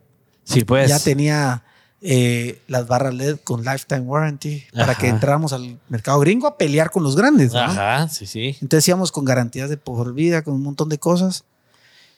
Y se cae la onda y después todo el mundo, vos, tus contenedores están listos. Ajá. ¿Qué vas a hacer? Ajá. Y yo digo, ¿y para qué bajo ese montón de producto para Jeep? ¿A quién se lo va a vender? Ajá. Ajá. Me dije, bueno, ni modo, ya metí las patas y empiezan a venir esos contenedores para acá. y yo, ¿Y qué hiciste? mira, de Jeep todavía tendremos como para armar unos 200, ¿va? Ajá. Pero es lo mismo que hablamos, hay cosas que hay que estar dispuesto a perderlas. Hay Claro. riesgos que hay que estar dispuestos a correr. Eh, creo que tal vez no era el momento y yo lo quise presionar. O sea, uno pues. tiene que ser muy inteligente y uno tiene que ser muy, muy tranquilo en la mente para entender de que hay veces que no es el momento para hacer las cosas. Ajá. Puedes tener todo el drive, todo el dinero, puedes tener todo, pero hay cosas, hay veces que no ese es el momento y eso cuesta mucho, un montón entenderlo y eso me costó un montón de dinero. Después de eso agarro las cosas un poquito más tranquilas. Vas aprendiendo, regresamos a lo mismo, aprendes y, y ya sabes cómo tomar las decisiones. Y ya sabes cómo hacerlas un poquito mejores, digamos. Y también la tranquilidad. Sí, ya, ya. Eso Sí, tenés que ir, tenés que ir un, un- un pasito a punto- pasito. Sí, cabal, que te da tranquilidad, te da Ajá. paz y igual te deja hacer mil tonteras a la vez, ¿verdad? Ajá, total. Entonces, ahí va, ahí va saliendo la cosa. Ahí va caminando. Yo, Vamos nos- a ir con, con solo- las preguntas de los invitados. Eh, Richie, porfa. Me- do- Otra vez. segunda vez. Segunda. Segunda vez. Segunda. Que yo tengo una pregunta interesante, pero antes de, de salir del tema, pero bueno, da- démosle ahí. Dale, si querés solo, ¿cómo vamos con las estrellitas, mi querido Placita? ¿Cómo vamos con las estrellitas que me están Dicen avisando que ahí? Pablo Palmieri está ganando. Y llegaron las estrellas, dice, llegaron las estrellas. Vamos a ver quiénes están punteando. Luis Chavarría, ese sube en el marcador. Luis Chavarría con 700 estrellas, no se había visto en el marcador. Luis Chavarría, te estás ganando un pase doble, un pase doble para venirte a la- al final de temporada de los Pélex con un, con un, sup- una super atención, ¿verdad? Cervecita, cervecitas, pizzita, eh, comodidades. Aquí damos comodidades. No le ofrezcas cervecita porque no sabes quién es vos. Sí, va. Yo porque sí sé quién es. Ah, sí sabes quién es. Ah, ya porque ya sé quién Se es. Entonces, queda aquí, Mejor, decís ah, mejor no estés. Mejor no. Mejor algo más tranquilito. Un, un- una Coca-Cola. le vamos a Un- un ofrecer. tecito, dale. Un tecito a Luis Chavarría. Un tecito a Luis Chavarría. la, la otra cosa es que Luisito, si después de se gastó 700 estrellas, Ajá, ajá. va a salir tocadito de acá porque vamos el patrocinador oficial, Ajá, vamos. Ajá, ajá. Y a ese sí le cae, vamos. Ah, sí, ese sí le da- Duro. a ese sí lo. Bueno, así me han contado que hay unos aquí de este team, pues, que tienen el mismo clavo, pues, pero Sí. este sí, Sí, este es de mi team, entonces sí sé que es Ah, verdad. Ese sí sabes que sí le lo nalgasean en casa. Ya le dan con todo. Bueno, pero ahí está Luis Chavarría con 700 estrellas punteando. Juan de León, dicen, me imagino que es Pablo. Es ¿Quién Pablo, es? es Pablo. Pablo. Pablo está en Honduras y nos está viendo. 650 estrellas, Pablo. Estás poniendo a competir a la gente, ¿verdad? Sofía Marín, tercer lugar con 550 estrellas. Muchas están peleando ahí. Ahora, ¿dónde se, quedó. ¿dónde, se quedó, eh, ¿dónde se quedó Emilio López? Emilio López, ¿dónde? Ya no va a mandar estrellas, ¿dónde Emilio está? López. Emilio López, subí las estrellas, hombre. Emilio López, por favor, por favor, Emilio, súbale a las Ahora, estrellas, lo, que, lo que no sabes de Pablo es que va a pedir reintegro por esas estrellas. Ah, eso No seguramente. prueba. Ese seguramente va a pasar factura y reintégrenme ahí las estrellas invertidas. Bueno, vamos con las preguntas rapidito de los invitados. Y Richie, te vas. lea Juanjo. Juanjo, rapidísimo. Dice Brian Méndez, ¿cómo te ha ido con el tema de las extorsiones? Aparte de las gubernamentales, estoy bien, vos. Gracias a Dios nos ha pasado mayor cosa. Eh, casi todos los negocios los migramos a centros comerciales por las más razones. Eh, reducir costos y reducir riesgos. Eh, y también llega un punto en el que, pues finalmente ya no tienes con quién hablar para estar jodiendo, pues. Claro. Entonces ya ha se logrado mitigar ahí. Se, se pierde, te perdes en el firmamento, ya, Ajá. ya es una corporación, ya no Ajá. es, lo- la, no es la misma sencillez que antes o que tener un negocio a puerta abierta. ¿va? Ah, Qué nave, qué nave. Dice, bueno, André Nájera lleva 329 Ese es mi estrellas. Luisito, mira, ese es mi Luisito, Luis mira. Chavar- Luis 800. Chavarría. Ese eh, le Ah, está para que tirando- mires, ¿verdad? Que Luisito Team Wilco, colaborador, Team Team Wilco, Wilco, Team Team Wilco. Wilco. Luis Chavarría se quiere ganar hoy el respeto del presidente de la corporación. Eso Se va a ganar unas luces Schwartz que me las va a donar a mí. ¿Ah, qué? Ah. Este Richie sigue con esas de sus luces. Mira, yo para. A mí me cayó mal el comentario, Richie, pero a mí las mías que le puse ahí de Wilco de hace más de un año no me han dado problemas. No, así que vos ¿por, no te por qué preocupes. crees que yo quiero unas? O Pero sea, estás diciendo que te fallaron, es que qué manita las no, no, Sí, ah, es que eso, No no, hombre, Richie no no, respeta, es aquí un hay un malentendido. Es un niño, no, Richie es un hombre, niño, no aquí hay un, respeta. no, hombre, respeta. No respeta, no aquí respeta. hay un malentendido, las que se me quemaron fueron las análogas, yo lo que quiero es la Schwartz. Ah, Ah, para que no se explicó bien. De otro lado, esa mierda. No, hombre, es que ustedes también asumen, Es que, oye, puta. es que- si, no, no, si no, no quisiera No, Schwartz. Richie. No, yo dije este pisado se le venció la garantía, Sí. como unos clientes que conozco. Ya pasó No. como dos años sin garantía ahorita me quiere trabar, ¿va? No, ahí, mismo. andaba ahí, cargo una amarilla y una blanca y una Sí. nada, Ponela porque no. No, pero, pero que se las instalen ahí. Mira, pues, pero quítate un poquitito lo garra, hombre. Poner Si algo no, bueno, hombre. pu- Pero por eso Ajá, la- las sí. que yo quiero cuestan 700 y pico. Mira, pues, ponerle algo bueno y Mira, vestite pues. con algo de a huevo. ¿va?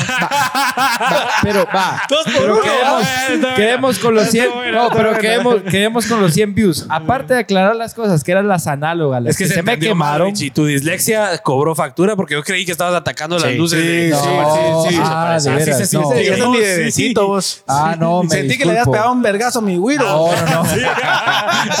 me, me- me disculpo porque Hasta no. sorprendido Si no, no, eh, puta, no, hombre, si no, no quisiera bolo. Schwartz. No, hombre, si no, no quisiera Schwartz, no, no jodan, hombre. Pero, pero Eh, mira, Fernando, solo encárgate de que se las instalen ahí porque el Richie me instaló unas y hasta la bomba de la gasolina me fregó. ¡Come mierda! mira, mira que mi maleta de tanque está ahí para mis luces LED. Sí, vamos vamos a hacer cambio ahí. Sí, Richie, pero te Quedamos- habíamos entendido mal. Que que- quede claro que no son las luces de Fernando las que te fallaron. No, hombre, por, Ah, eso es que quiero unas Schwartz. Mucha, por eso es que quiero las Schwartz, porque las mías se ven a viejas con amarillas. Ah, Mi moto bueno. es 2007, no chinguen. Ahora ya Bueno, entendemos. Yo dije, puta, qué abusivo ese Richie. No, no, no. Ok, Va, pero, Va, espérate, eh, llegaron antes de los comentarios. Llegaron las estrellas. Quiero mi descuento para mañana. Sí, espérate, Sí, te lo- sí. Llegaron las estrellas. Solo ¿quién, quién mandó estrellas, Placita? ¿Quién mandó estrellas? Vamos a ver quién mandó estrellitas. Es que sin las estrellitas no podemos hacer los Pero sí, programas. el mismo ¿no, Fernando? Sí. Luis Chavarría, si mandó más, 800. Juan de León, 650. Y Sofía Marín, 550. Sigue la pelea de tamaños, dice Sofía María. Sigue la pelea de tamaños. A ver, Está bien, entonces, Sofía, hay que ver quién la Sí, puede pagar más. A ver, sí. A ver si la dejan venir a, a tomar a Sofía. A ver, Richie, entonces, ¿qué quieres pedir tu descuento rápido, pues? Eh, aquí con los ciento y piquito de views que tenemos, ¿será que si mañana me aboco a una, a, a una Wilco? ¿Será que las de 750 me las dejan en 200? Por ahí. Este Richie es garra, Fernando. De verdad. Estamos en diciembre, mucha. El mes más duro. Mira, pues así como le digo a todos los Will Colors, lo que pasa es que en meses es donde tienes que regalar la fiel, esa moto que te acompaña a todos lados, tanta sí. satisfacción, tantos videos, ¿va? Ya quisiera yo ese equipo de camarógrafos filmándome haciendo pajas en la moto para que me mire bien cabrón y va- Así cualquier ciudad se mira cabrón, pues. Mira, pues, una, una chumpa en Race, en Race Point y entonces ahí ya le das un su Ah, descuentito. sí, ¿va? a ahí sí ya se Sí. puede platicar. No, mira, después de tantos años de conocernos, que todavía andes con alógenas, me da algo de pena. Te voy a dar el descuento, si no te llega. Qué pisado, qué pisado. Solo para Mañana llego y lo grabo. Y se publica en Pélex. Sí, Dicho y hecho. Ah, débole, mañana te espero, pues. Donde no llegues, ya sabes que te reviento mañana de una vez, ¿verdad? De- de- Mira, aquí están de testigos, de- de- Decime tienda, decime tienda. Donde querrás te atiendo. Yo me voy para allá. Te está haciendo mierda, Richie. Te está haciendo mierda. No, pero eso es lo que le gusta a la gente. Aguantate. Mejor, mejor me voy al baño que me voy a chillar un ratito. Ya veo a Richie pidiendo 200 pesos prestados para ir a Wilco mañana. Bueno, vamos con los comentarios rapidito para seguir y ir con la última parte. Mario Monterroso envía 160 estrellas, aunque no me quede para los pañales. Ahí va mi apoyo, dice Mario Monterroso. Gracias, Maquito, por mandar 160 estrellas. Ya estaba esperando ahí tu aporte, hombre. Por favor, hacía falta. Gracias por mandar ahí, pero tenés que mandar unas 700 más para pelear el primer lugar. Mandar 700 más, nada te cuesta. O un mes más de, sin pañales, pero. Un mes más. Pero bien cheleado, papá. Pero bien. cheleado, bien cheleado. Bien, los Bien miércoles cheleado. bien disfrutados. Un saludo a nuestro presidente Fernando Willer. Estamos orgullosos de usted. Gracias por el apoyo a nuestra comunidad. Siga adelante con sus proyectos. Club Osos Maduros. Va, ¿Quiénes son- pero, pero son Club Osos Maduros, Club Osos Maduros, ese no es el comentario oficial. El comentario oficial decía gracias por unirse a la LGTB. Te están chingando ya, vos. Lo peor es que lo mandó el oso maduro, ya sé que se lo está mandando. Ah, ya sabes quién es. Mejor manda más estrellas, vos, Osito. ah, es el mismo, es el mismo. Ese no puede ver que está en vivo vos. Y Que por ya eso te lo, empieza. lo tengo que reventar en vivo. Yo no te quiero hacer pedazos en un programa externo a nuestra familia. Está pendiente eso maduro.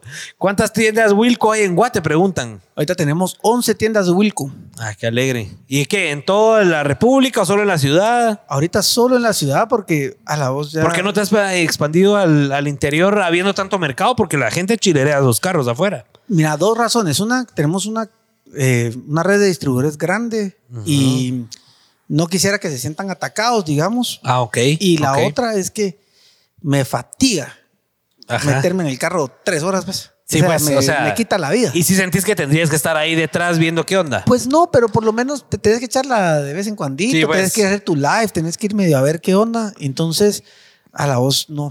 Sí, todavía, pesaría. to- todavía no me animo, ¿ah? O sea, todavía tengo mieditos de, de, de los viajecitos, de qué tanta tuvimos una tienda en San Lucas hace, no sé, como 8 o 7 años. Y esa tienda ah. que yo, aspiraba para poner mi buffer que nunca conseguí porque no, me, no le llegaba, pero e, esa era la tienda. Yo creí que le ibas a decir que no habías conseguido que querías ahí en Wilco. Ah, no, ya vale. este me está echando bullying. No, es que te está bulleando, te está reventando. Ustedes estaban en las puertas, ¿no? Sí, cabal, en el que estaba antes, no, en el primerito donde estaba la torre, estábamos nosotros ahí, regalándole publicidad a todo el mundo aquí, ¿va? Ajá. Pero, no importa, ahí estábamos. y fíjate que una, parte de la que yo le atribuyo a que no me fue bien fue que no iba nunca. O sea, o, íbamos muy poco y se hacía muy tedioso y eso que no había los tráficos de ahorita. O sea, vos sentías que no tenías suficiente empuje o supervisión ahí y que no estabas controlando qué estaba pasando. Y entonces nosotros a toda la gente que conocíamos la teníamos más local, no era tan abierto en ese tiempo, digamos, el Facebook y decir, bueno, pongo una plaza para ese sector y me consigo gente pilas de por ahí, sino que todo era como medio recomendado, ¿verdad? o sí, pues. en la prensa. Ajá, Entonces no la lograbas como cuajar y nunca logré armar un equipo chileno, digamos, ajá, bien hecho. Entonces te pones a pensar en el resto del país y ya te vuelves loco. Ajá, pues. entonces me imagino yéndome a Petema, vos. Mejor no. Ajá, bueno, ahora yo te quería, y ahí surge esta pregunta que creo que es interesante. ¿Qué tanto pesa o cómo podés eh, balancear el tema de distribución y de venta directa? ¿Cuál crees que pesa más? ¿O son dos cosas que no pelean entre ellas? ¿Cómo, cómo lo ves? Fíjate que nosotros ahorita lo que, lo que hemos aprendido es que, digamos, nuestro, nuestro canal de ventas al retail es nuestro primario fomentador de compras en el mayoreo. Ah, Increíble. ¿Qué pasa? Entonces el cliente te llega a tu tienda y te dice, yo quiero de este color la lata. Y no la tenés, vas a perder la venta. ¿Y qué haces? Te vas a buscar el. Y entonces mándame una latita azul. Ajá. Entonces, nosotros oblig... o sea, ya, ya, obligamos la compra a través del showcase que genera nuestras plataformas de tiendas. Sí, pues. Entonces, son negocios de diferentes tamaños. El otro es mucho volumen, el, el, retail es más instalación y es un poquito más delicado. Pero toda esa fortaleza que se muestra en, en las tiendas, en nuestras plataformas, eso nos lanza duro a tus distribuidores. Sí, porque lo ven. Claro. Entonces están viendo un live. Hicimos un live una noche solo por, ver qué pasa. A mí me gusta, ahí como dije hace un rato, me gusta estar midiendo a ver qué hago, cuánta gente, si logro mantener los views sostenidos. Eh, parametrizo la venta por, por live. Entonces estoy como con una analítica de que mi personaje para Wilco funcione. ¿verdad? Eh, y estaba la gente y al mismo tiempo que estamos hablando me estaban cayendo mensajes de mis vendedores mayoristas preguntándome de un cliente que quería las ofertas porque eran ofertas bien tontas. O sea, era ese rato y yo, yo dije, lo voy a hacer tarde en la noche. Ajá. No se conecta en ningún distribuidor. Ajá. Vendemos a reventazón para que la gente se pique y mire que entró la mercadería. Ajá. Lo picamos duro y botamos el live se desaparece. Ya a las 8 de la mañana no hay nada. Ajá. Y entonces incluso salimos y digo, bueno, hasta medianoche, muchachos. Yo me dio hueva estar aquí, eran las 11 y media de la noche y seguíamos echando punta. No, hombre. Vendiendo, sí. Salimos a las 12 y media de la noche, dándole, vendiendo entregando y haciendo las órdenes. Y yo ahí en la oficina, entonces, y aquellos eran las 10 y media mire, me autoriza ese precio de esas bocinas para tal cliente. Ajá. ¿Cuántas se va a llevar? Ajá. y entonces dije, bueno, qué jodidos. Sí, ¿cuántas quiere? Haga la orden, pero hágala ahorita. Entonces, en simultáneo, nosotros, Sergio, poniéndonos al día del live y, mandando los links de pago, porque era la única dinámica era que lo tenías que comprar en ese momento. Ah, ya, o sea, en el live estabas vendiendo en vivo, ahí. Vivo, en vivo. Y vos, cayendo tu mensaje, mandaba el link.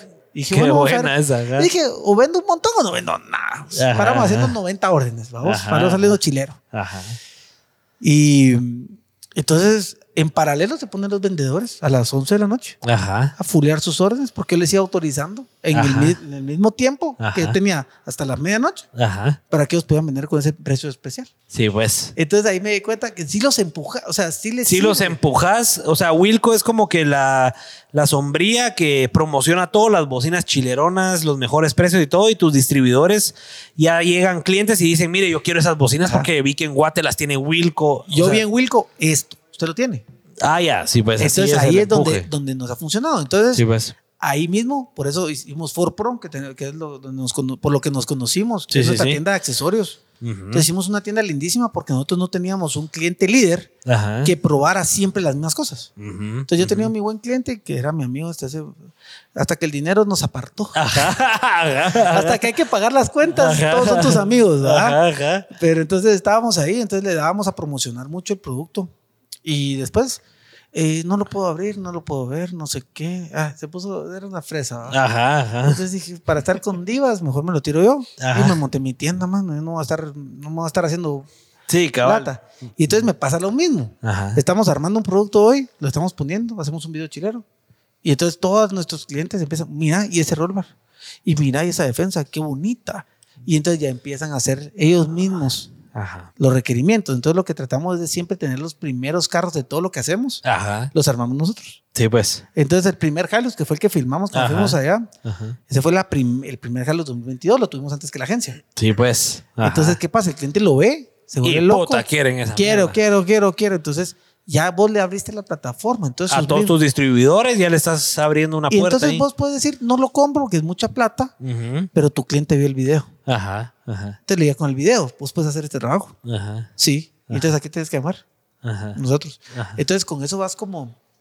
Balanceando ahí. Balanceándole un poco el, el rollo. ¿verdad? Qué nave. Entonces ahí vas haciéndoles como que el Sí, vos los vas empujando al final, pues en cuanto a marketing, en cuanto a posicionamiento del producto, todo eso vos lo empujas y automáticamente estás vendiendo en el interior sin, sin el vergueo tener que ir de verga a quién contratás, sin ver. Ya estás vendiendo, pues. Está yendo el producto, está rotando y todo lo que tratamos de promocionarlo es de esa manera. Eh, ya no hacemos que ni siquiera nuestros vendedores vayan, fíjate, o sea, ya después de en pandemia trae cosas buenas, malas, vamos, pero dijimos ya no salgamos. Ajá. Y la gente sabe perfectamente bien que vendemos. Y tenemos una forma de hacerles llegar el mensaje. Ajá. Y no es a través de ustedes, ni de sus difusiones, ni que ustedes le llamen, ni que ustedes van a la tienda. Juanito nos está siguiendo. Sí, ves. Solo que ahora ya no te ven como competencia, te ven como aliado. Entonces ahí va cambiando la cosa. ¿Qué fue lo que costó un poquito cambiar? Bastante. Todavía hace un año me salió un cliente y le digo, ¿y él por qué no compra? Es que Fernando me ganó en una competencia de audio. A la gran, yo tengo 15 años de no ir a una competencia de audio. 15 años, por lo menos, si no es que más. Y él todavía estaba indignado que le habíamos de que le una competencia de audio, imagínate eso. Sí, pues. Sí. Eso es como que te echaste una chamusca y no vas a hacer un negocio porque te metieron un gol. o sea, no es lógico. Se puede, no pero aquí todavía te toca lidiar con todo ese tipo de cosas. Claro. Entonces, eh, vas promocionando, vas abriendo la, llave y adicional a eso la gente empieza a verte y, ellos mismos buscan, va a agregar una tiendita. Tiene un estandarte que seguir, digamos, que en este momento somos nosotros. Entonces la gente dice, ah, voy y ama, escribe. Entonces se nos sirve, una, es una plataforma cruzada, entonces no compite, por el contrario, para mí se ayuda. Obviamente el cliente te dice, vos esa oferta, vos. Ajá. ¿Cuántos querés comprar para dar la oferta? Yo te voy a dar el margen. Ajá, Comprarlos, pues. no importa. Ajá. Porque nosotros Black Friday somos súper agresivos, somos una de las pocas cadenas de tiendas que se bajan. A mí sí me vale madre. Ajá. A mí sí me pela. Ajá. Yo digo oferta, oferta. Yo digo mitad de precio, mitad de precio, no importa. Ajá. Vas a llegar, vas a llegar por algo bueno. Ajá. Y entonces eso nos ha hecho una reputación entre nuestros fans porque abrimos una tienda. Mucha la gente está ahí a las 2 de la mañana, 3 de la mañana haciendo cola para ser los primeros. Sí, pues. Porque ya saben que si van a haber ofertas de verdad. Y ya saben que el Black Friday va a ser de verdad. Entonces todo lo que tratamos de hacerlo es hacerlo muy honesto para nuestros clientes. Para que todo sea una cosa de continuidad y que logremos alargar nuestra, nuestra vida, digamos, ¿verdad? Porque lo que dice aquel, una generación le heredó el car wash al audio Obviamente ahora ya quitamos el audio, es Wilco, porque Wilco es un montón de cosas, ¿verdad? Eh, entonces tenemos que ir haciendo esas transiciones que son indispensables. Total. Para seguir vivos y en la lucha. Y creciendo, que es lo más difícil, ¿verdad? Total. Y, y a eso voy ahorita, en el crecimiento y en la innovación. ¿Cómo pasa Wilco o cómo estás ahorita con tanto carro que ya trae carros, ya trae radios Bluetooth, ya trae radios touch, ya trae radios que se conectan con el iPhone. Antes estábamos viviendo en, en, carros donde traía tu radio pura droga. Entonces estaban marcas, no voy a mencionar porque no sé si, eh, no voy a mencionar, pero hay marcas que traían Bluetooth, USB, auxiliar, pero ahora ya todo de agencia te trae eso. Y aunque no lo compres de agencia, ya te trae el usado del 2013, 2014, ya te trae esos radios. ¿vos? ¿Cómo estás entrando vos ahorita en ese cambio eh, o, en ese miedo? ¿Cómo estás superando ese miedo de que ya la gente no te va a comprar o un radio porque ya hasta te trae sonido, eh, perdón, los alemanes, voz, eh, esto y lo otro? Mira, vos es una cosa bien interesante. Nosotros hace cuatro años empezamos a analizar el mercado fuera. Digamos, Estados Unidos es nuestro, nuestra guía donde más o menos te tienes que ir moviendo. Y eh, ya se mostraba una reducción, una decadencia en el consumo del producto que iba a ser, ¿verdad? En nuestro caso, nuestro crecimiento logra hacer que tenemos un efecto tijera, digamos, en el que nuestros competidores cada vez son más pequeños. Entonces nosotros eh, crecemos en nuestro market share. Entonces nosotros seguimos teniendo un negocio muy rentable. Esa es una. La segunda es que también toma en cuenta que la gran mayoría de la población no tiene acceso a un carro cero kilómetros. Eso es cierto. A ellos les va a llegar esa tecnología. Por ejemplo, el CarPlay, nosotros tenemos ya cinco años trabajando CarPlay. Lo tuvimos antes que las agencias. Y nosotros ya teníamos CarPlay. Pero la gente no entendía el concepto. Entonces ahora que ya la gente entiende el concepto, ya vendemos muchos radios con CarPlay. Entonces es estarte un poco adelante de lo que está saliendo, uno. Y entonces nuestro mercado va en esa, en esa que tenemos mucho carro de segunda, mucho carro de modelos anteriores. Entonces la parte de la población que realmente puede comprarse un carro nuevo con todos los juguetes es pequeña. Sí, pues. Entonces, ¿qué pasa? Pero eso tiene un beneficio. O sea, mira, la gente ve la parte mala de todo. La, la, negatividad de la gente es sorprendente. Toda la gente llora de ese, de ese problema. Y para mí, al contrario, es una tecnología nueva que entonces vos no tenés un carro con esta tecnología porque no te de fábrica. Pero ¿qué va a pasar cuando vos ves que puedes tener algo lo más similar a eso en tu carro? Y lo puedes y accesible. Entonces es reducir el costo de la tecnología y hacerla disponible para todos. Total. ¿Y qué haces con el cliente high-end que ya compró ese carro? Caemos a lo mismo. Resulta que su compañero de trabajo, su X, su Y, su Z, tiene una camioneta igual. ¿Qué hago yo? Yo no quiero andar igual que este bruto. Le pongo un buffer, le cambio una bocinita, le hago algo. Quiero ser único. Sí, Y pues. entonces nosotros somos esa oportunidad para que seas único y tengas algo completamente diferenciado de la demás gente. Y que al final de cuentas tenés un producto que sí diferencia. O sea, si tenés un producto CarPlay, un producto de la vanguardia, un producto de que, puta, o sea, querés tu iPad ahí casi que tenés tu iPad. Sí. Sí, pues. Esto es lo que nosotros tenemos, lo que nosotros tratamos de hacer, ¿verdad? Es eh, tener toda la tecnología lo más disponible posible para todos. Y con eso vas a lograr eh, eh, mantenerte vivo un poquito más de tiempo. Nosotros tenemos un cálculo que nosotros se degrada significativamente el mercado en aproximadamente 25 años todavía. Entonces todavía el mercado de los carros y de la personalización va a seguir adelante. Y más en un mundo en el que te estás volviendo un número, te estás volviendo una foto, te estás volviendo algo que no sos vos.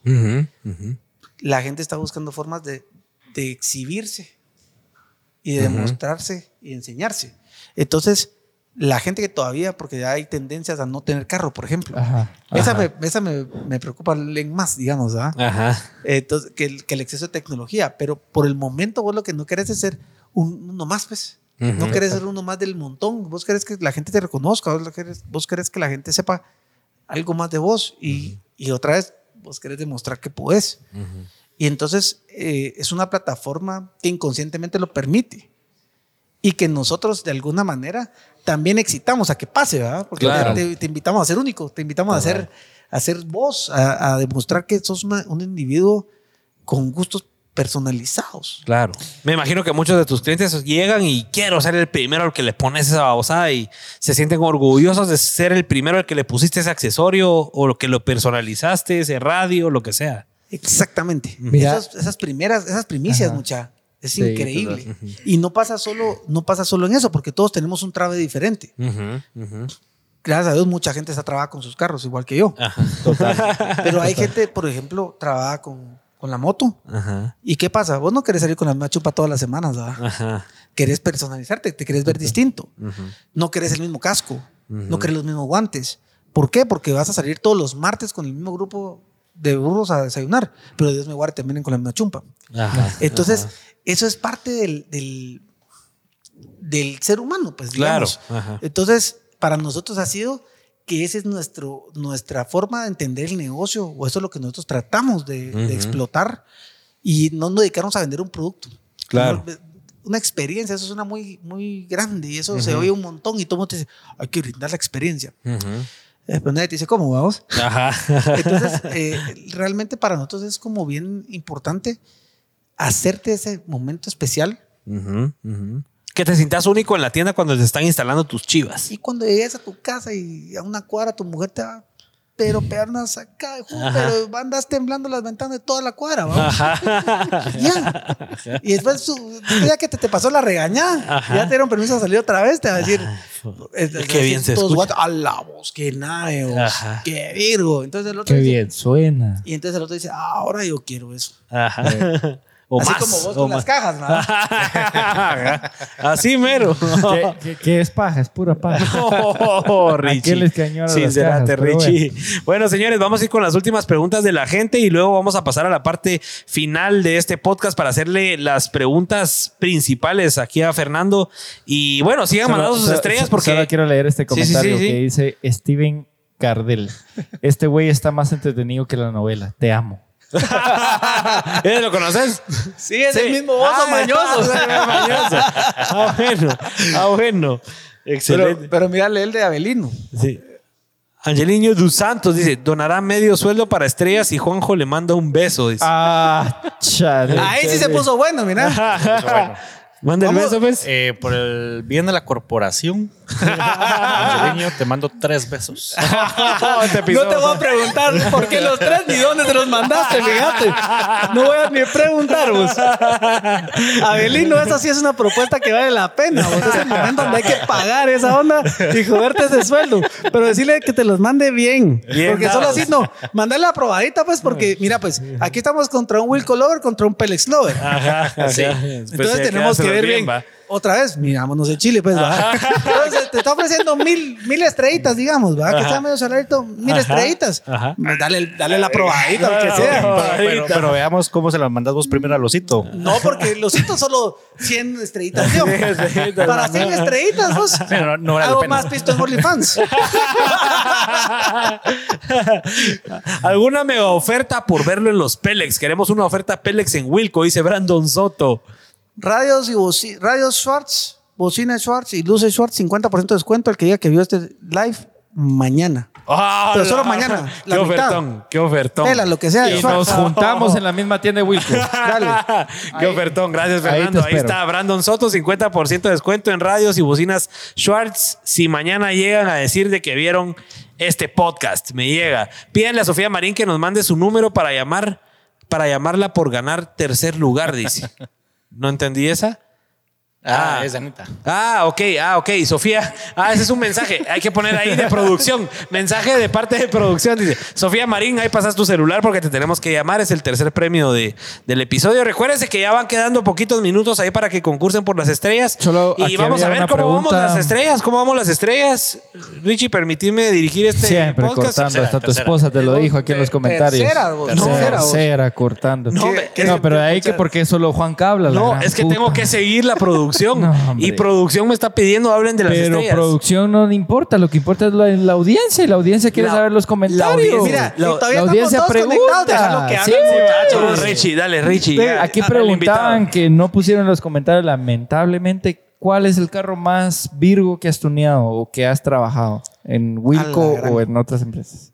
Mira, he trabajado varios Porsches, he trabajado carros recién salidos de la agencia, pero tal vez el que más me huevó, yo una vez me llevaron una Range Rover nuevita, vamos. Del Y- año, así recién año. sacadita. Y cuando la vio parquearse un cliente me dice, vos tenés cuidado porque donde toques algo en ese carro, Se todo. bloquea todo. Juela. Ah, la grande. Puta, gracias, va. y el cliente quería su cajita así a la medida y todo. Vos cada cable que toque, así me. Te la mano. Le dije, yo me lo voy a volar, muchachos. Aquí me voy a. Si me voy a Y vos sí te metes, vos sí te metes ahí a No, yo sí me meto. Si todavía toca y, es necesario, pues Yo, todavía sé instalar casi todo. Gracias a Dios aprendí a hacer todo lo que hacemos en, los, en todos los negocios. Entonces, lo puedo hacer. Y entonces yo le digo, bueno, muchachos, si me va a costar ese billetal de una range, me la chingo yo. Y quedó sonando chilera, pues no la ah, jodimos. no la jodimos. No la jodimos, pero hemos trabajado Ferraris, hemos trabajado, hemos trabajado un Rolls Royce, hicimos un polarizado, le hicimos un detailing, hemos hecho varios carros así chileros, la verdad es que, que sí, da miedo tocar, pero que quedan nada. Cada la semana pasada, ahorita que me dice que si todavía toco, me dio mi cuate y me dice, vos, no me gustan las franjas de mi Porsche. Ajá. Y yo le había, yo le había cambiado los retrovisores a fibra de carbón. Le dije, hagámosle un diseño de fibra de carbón, así, así. Va, dale, me dijo. Ya que lo había terminado. Yo agarré mal una referencia de la foto, entonces me había quedado un poquito más redondo que lo que era. Ajá. Pero ya sabes, ya sabrás, ¿verdad? Entonces viene y me dice, vos, es que está muy redondo. Ajá. Es más cuadrado, mira, y me manda como 50 fotos, vamos. Ajá. O sea, él se dio cuenta de esa mierda. Ah, en una foto, vamos. Y yo le digo, puta, esa foto tan de a huevo, tan de frente, me hubieras mandado cuando me pediste el chance, Ahí tal vez no la hubiera cagado, ¿ah? Hijo de la gran. Entonces me voy, yo los lunes paso bien trabajo de chance y, bueno, me dije, voy a ir temprano, me voy a la tienda. Ajá. Ahora me, y tenía que cortarlo con una presión porque no puede rayar la pintura, pues, pero el carro ya estaba terminado. Ajá, ajá. Te tocó a vos darle la forma. A manita alzada. Cuando digo vos, qué bonito, lo cambiaste todo. Sí, vos. Te lo dejamos al gusto. Te lo dejamos al gusto. Pero, a manita alzada, el, el corte. De la, cuchita. Sí. Ahora ya sé cortar finito. qué nave. Que, Fernando, ¿qué papel juega la pasión en todo lo que hemos hablado hoy, en tus emprendimientos, en haber empezado a aprender hace 20 años? La pasión, ¿qué tan importante es? A la voz yo creo que es todo. Eh, realmente algo sin pasión es muy difícil llevarlo a cabo. Es un camino demasiado complicado, es un camino demasiado duro, con muchos altibajos. O sea, ahí te puedes despedir de amigos, de novias, de todo. O sea, el negocio llega un momento que cobra tanta protagonismo en tu vida que si no es con, con, con esa garra y con esa pasión que te no, no creo que se pueda llevar a cabo. No, no tener las energías suficientes. No creo que puedas llevar esas pijadas que llevas de tener 20 años un negocio y hacerlo crecer eh, si no hay pasión atrás. Eh, todo lo que nosotros nos metemos, absolutamente todos los negocios que nosotros nos metemos, los hacemos con pasión. Son cosas que me gustan hacer. Si llevan ese ingrediente siempre. Siempre. Es una, es una cosa, por ejemplo, lo que hablamos de RacePoint, que es nuestra tienda de motorsport. Ajá. Todo nace porque me gustan los go-karts, me gustan las motos, me gusta correr carros. O sea, hago todos esos deportes. Y yo decía, no hay alguien que tenga todo, O sea, que tenga las cosas acá. Entonces nos empezamos a lo bruto otra vez. Y a traer go-karts, y a traer cascos, y chupas de moto, y trajes de go-kart. Y entonces Parasco una gran tienda que es muy chilera, que los invitamos igual a ir a ver, aprovechando el espacio. Sí, aprovechar, no, aprovecha, aprovecha. Aprovechando las 700 estrellas que nos acaba de mandar. sí, aprovecha ahí. ¿Dónde, ¿Dónde, los encuentran en Respoint? Esto está en la zona 10, incluso está en Wilco de zona 10, en la 20K de zona 10. Y eso es para todos los amantes del motorsport, de la moto y lo que sea. Con, de bicis, hasta de bicis. Hasta de bicis tenemos, ¿ah? Yo vi un casco que siempre añoré, pero. Pero no compraba. Pero no podía bla, bla, bla. Sí, algo así. vamos a ver mañana. Le dimos 50% de descuento. Vamos a ver si sí se aparece mañana. Vamos a ver. Si aparezco mañana. Y otro videito que salgas con la misma chumpa, mi rey. Te Pero sí, mira. promovido a cuidar los carros en lo que hacemos los lives. Ah, me parece, me parece. Me parece. Tiene que comprar el chumpa Richie. no, pues todo es pasión, vos. Eh, todo es pasión. Es la única forma que te puedes motivar a hacer algo. Nosotros queremos, a todos nos encanta lo que hacemos. Y entonces no trabajamos un pinche día. La verdad es que todos los días nos la pasamos bien. Es una chingadera, es, lo que te gusta. Es lo que te gusta. Con todos los miles de problemas que pueden venir. Ajá. Eh, pero la satisfacción de estar haciendo cosas que te gustan, con gente con la que te vas bien. Eh, todo nuestro equipo, que es bastante grande, somos como 200 personas. Ya son 200 en la, en la corporación. En toda la corporación, entre todas las ramas. Eh, gente que comparte la pasión y que de alguna manera se ha logrado eh, complementar con nosotros y la vive como lo vimos nosotros. Y entonces es, bien distinto cuando haces esto porque no lo estás haciendo por un número, no lo estás haciendo por dinero. Ya, ya todas esas cosas quedaron como en segundo plano. Ya entendí que no era ese el camino. ¿ah? Mucha gente emprende pensando en cuánto se va a ganar. ¿Cuánto se va a ganar mañana? ¿Cuánto se va a ganar el otro mes? ¿Y ¿cuándo se puede ir de viaje un año? Ajá.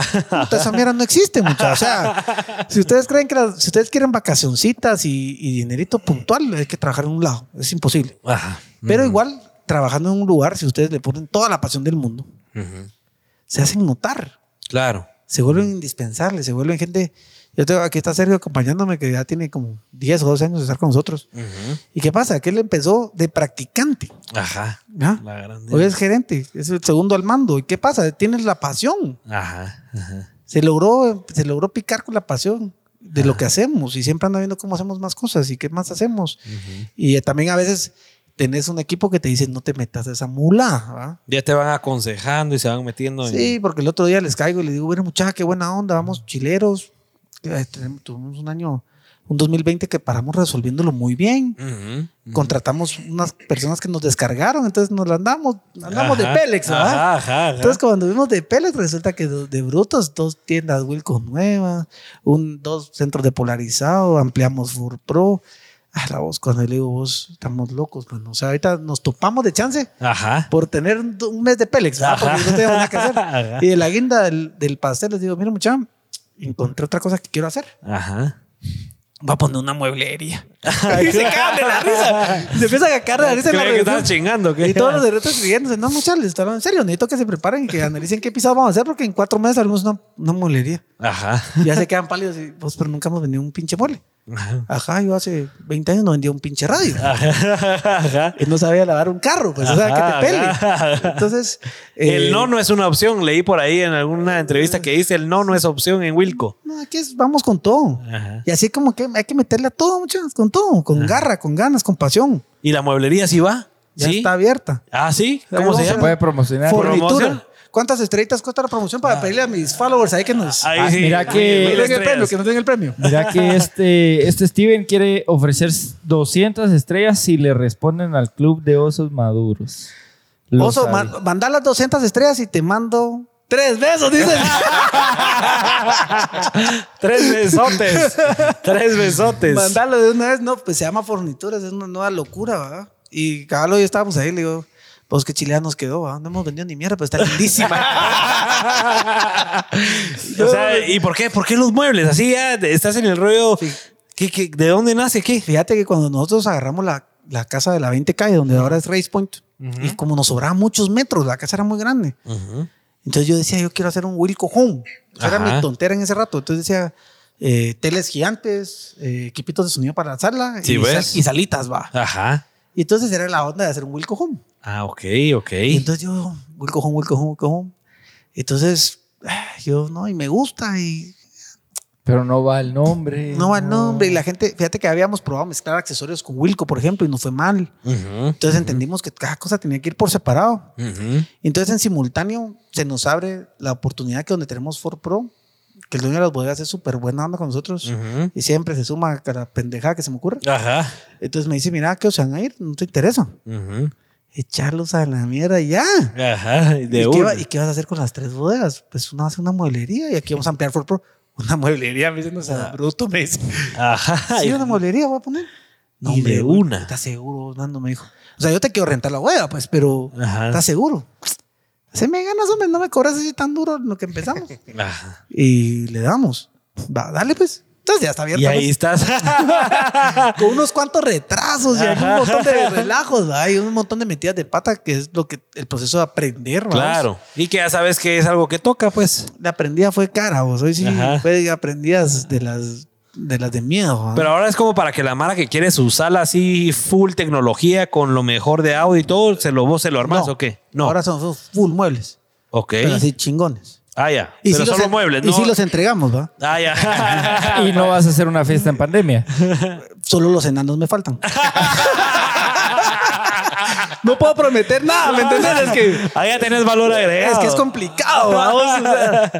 sí. Pero tenés solo muebles, tecnología no. O sea, ahorita es puros muebles. Puros muebles y decoración. Y, ahí vamos probando. Qué nave. Me fui por el otro lado del, me fui por el otro lado del relajo. Ajá, sí, pues. Entonces realmente miren, echar las cosas, seguir adelante, es ir viendo qué más, eh, qué más hace uno. Las cosas siempre están, las oportunidades están para el que las quiera. Y solo es de querer hacerlas. Eh, ahí están las cosas servidas, muchas. No crean, no es regalado, pero servido sí está. Solo es de querer hacer las cosas y para nosotros fue importante probar a hacer cosas nuevas. Son retos nuevos, son cosas que me mantienen la cabeza, en mi caso, eh, ocupada, joven, son, son retos diferentes, ¿verdad? Es un estrés distinto, increíble, ¿verdad? Me dice un gato, ¿cómo te puedes meter a un negocio para relajarte? Ajá. Sí, porque estoy pensando en una estupidez diferente. Ya no estás en el mismo día a día, o sea, salís de tu zona de confort. Sí, empezás a pensar en otra burrada, no sabes qué. Yo cuando estábamos, eh, la historia de esa molería es chistosa, como a las 3 de la mañana. Ajá. voy a buscar esto. Y entonces de pura chiripa me topo con, con la chava proveedora y empezamos a hablar y se hizo buenísima onda la chava. Entonces le dije, si me das 10 minutos, ahorita montamos la orden. Ajá. Démosle. La pedí.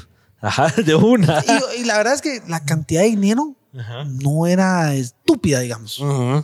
sino era el clavo, digamos. Fue una completa controlada. Ajá, de 3 de la mañana, pero controlada.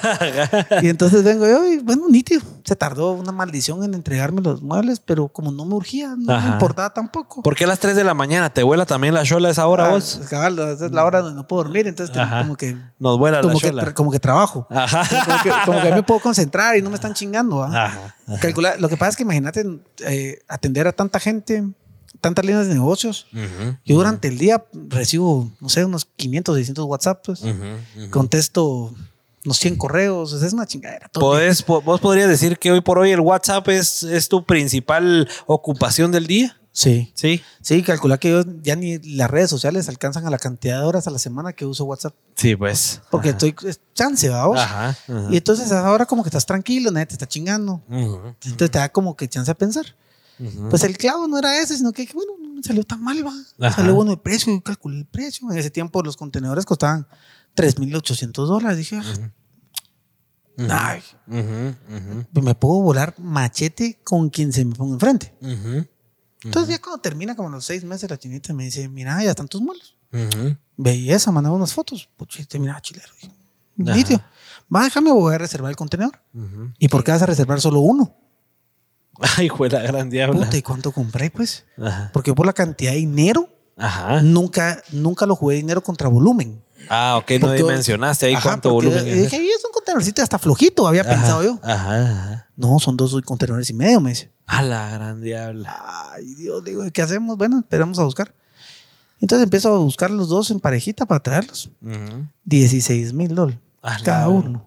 Pero por todo lo de la pandemia y los costos sí, y todo. los costos se fue, se disparó. Ajá. Entonces un negocio que se viviría bonito, con márgenes chileros. Y se te fue todo ahí. Ahí se acabó. Ajá. Ahí se acabó. Ahí están nuestros primeros dos años ya tirados a la basura, vamos. Ajá, Pero es eso, ¿va? probamos y aún así me miras ahí poniendo cuadros y que esto no combina y que me gusta y que. Ajá. Y a pesar de que. Lo, lo diseñador, lo, lo, lo, de aquel, mandando tres besos. Entonces me, me, empezó a cambiar otra onda, pero increíblemente ya sabemos que vamos a la perdida, ¿me entendés? Ajá, ajá. Pero, que, pero si le des futuro después de esos dos años. No, va a cambiar, va, va a caminar, vamos. La verdad es que está bonito todo lo que compramos, está chileno, entonces estoy, estoy picado. Ajá, ajá, Entonces no importa que nos vamos a ganar ahorita, pero después va, va a ser, ¿verdad? Entonces, si le ves a largo plazo el, éxito. no, no, todo es para hoy. ¿Sabes qué es el problema? Que yo, siempre lo digo cuando tengo oportunidad de decirlo. No hay, que, dejarse, no hay que dejarse influenciar por tanta novela, por tanta estupidez que, les, que le meten a la, a la mano de pensar que las cosas se pueden hacer hoy. Ajá, ajá. Ajá. Y mañana ya sos millonario. Imposible. No, no, hay forma. existe, no existe. No existe. Entonces tenés tanto, tanto approach a, cosas de emprendimiento y que la gran y te dan tanta casaca que la gente se cobachea, digamos, ¿verdad? Pero no te puedes Están en su ilusión de que, puta, soy de que yo puedo. Y ya te la venden que vos sos la mera tos, desde el principito, ¿va? Entonces, no, no hay que hacerlo, hay que hacerlo más con sentido común, ¿va? Es cosas que es un poquito más de, paciencia, de inteligencia, de, inteligencia emocional. Porque en el momento que yo me crea las tonteras que me dicen, ahí ya perdí.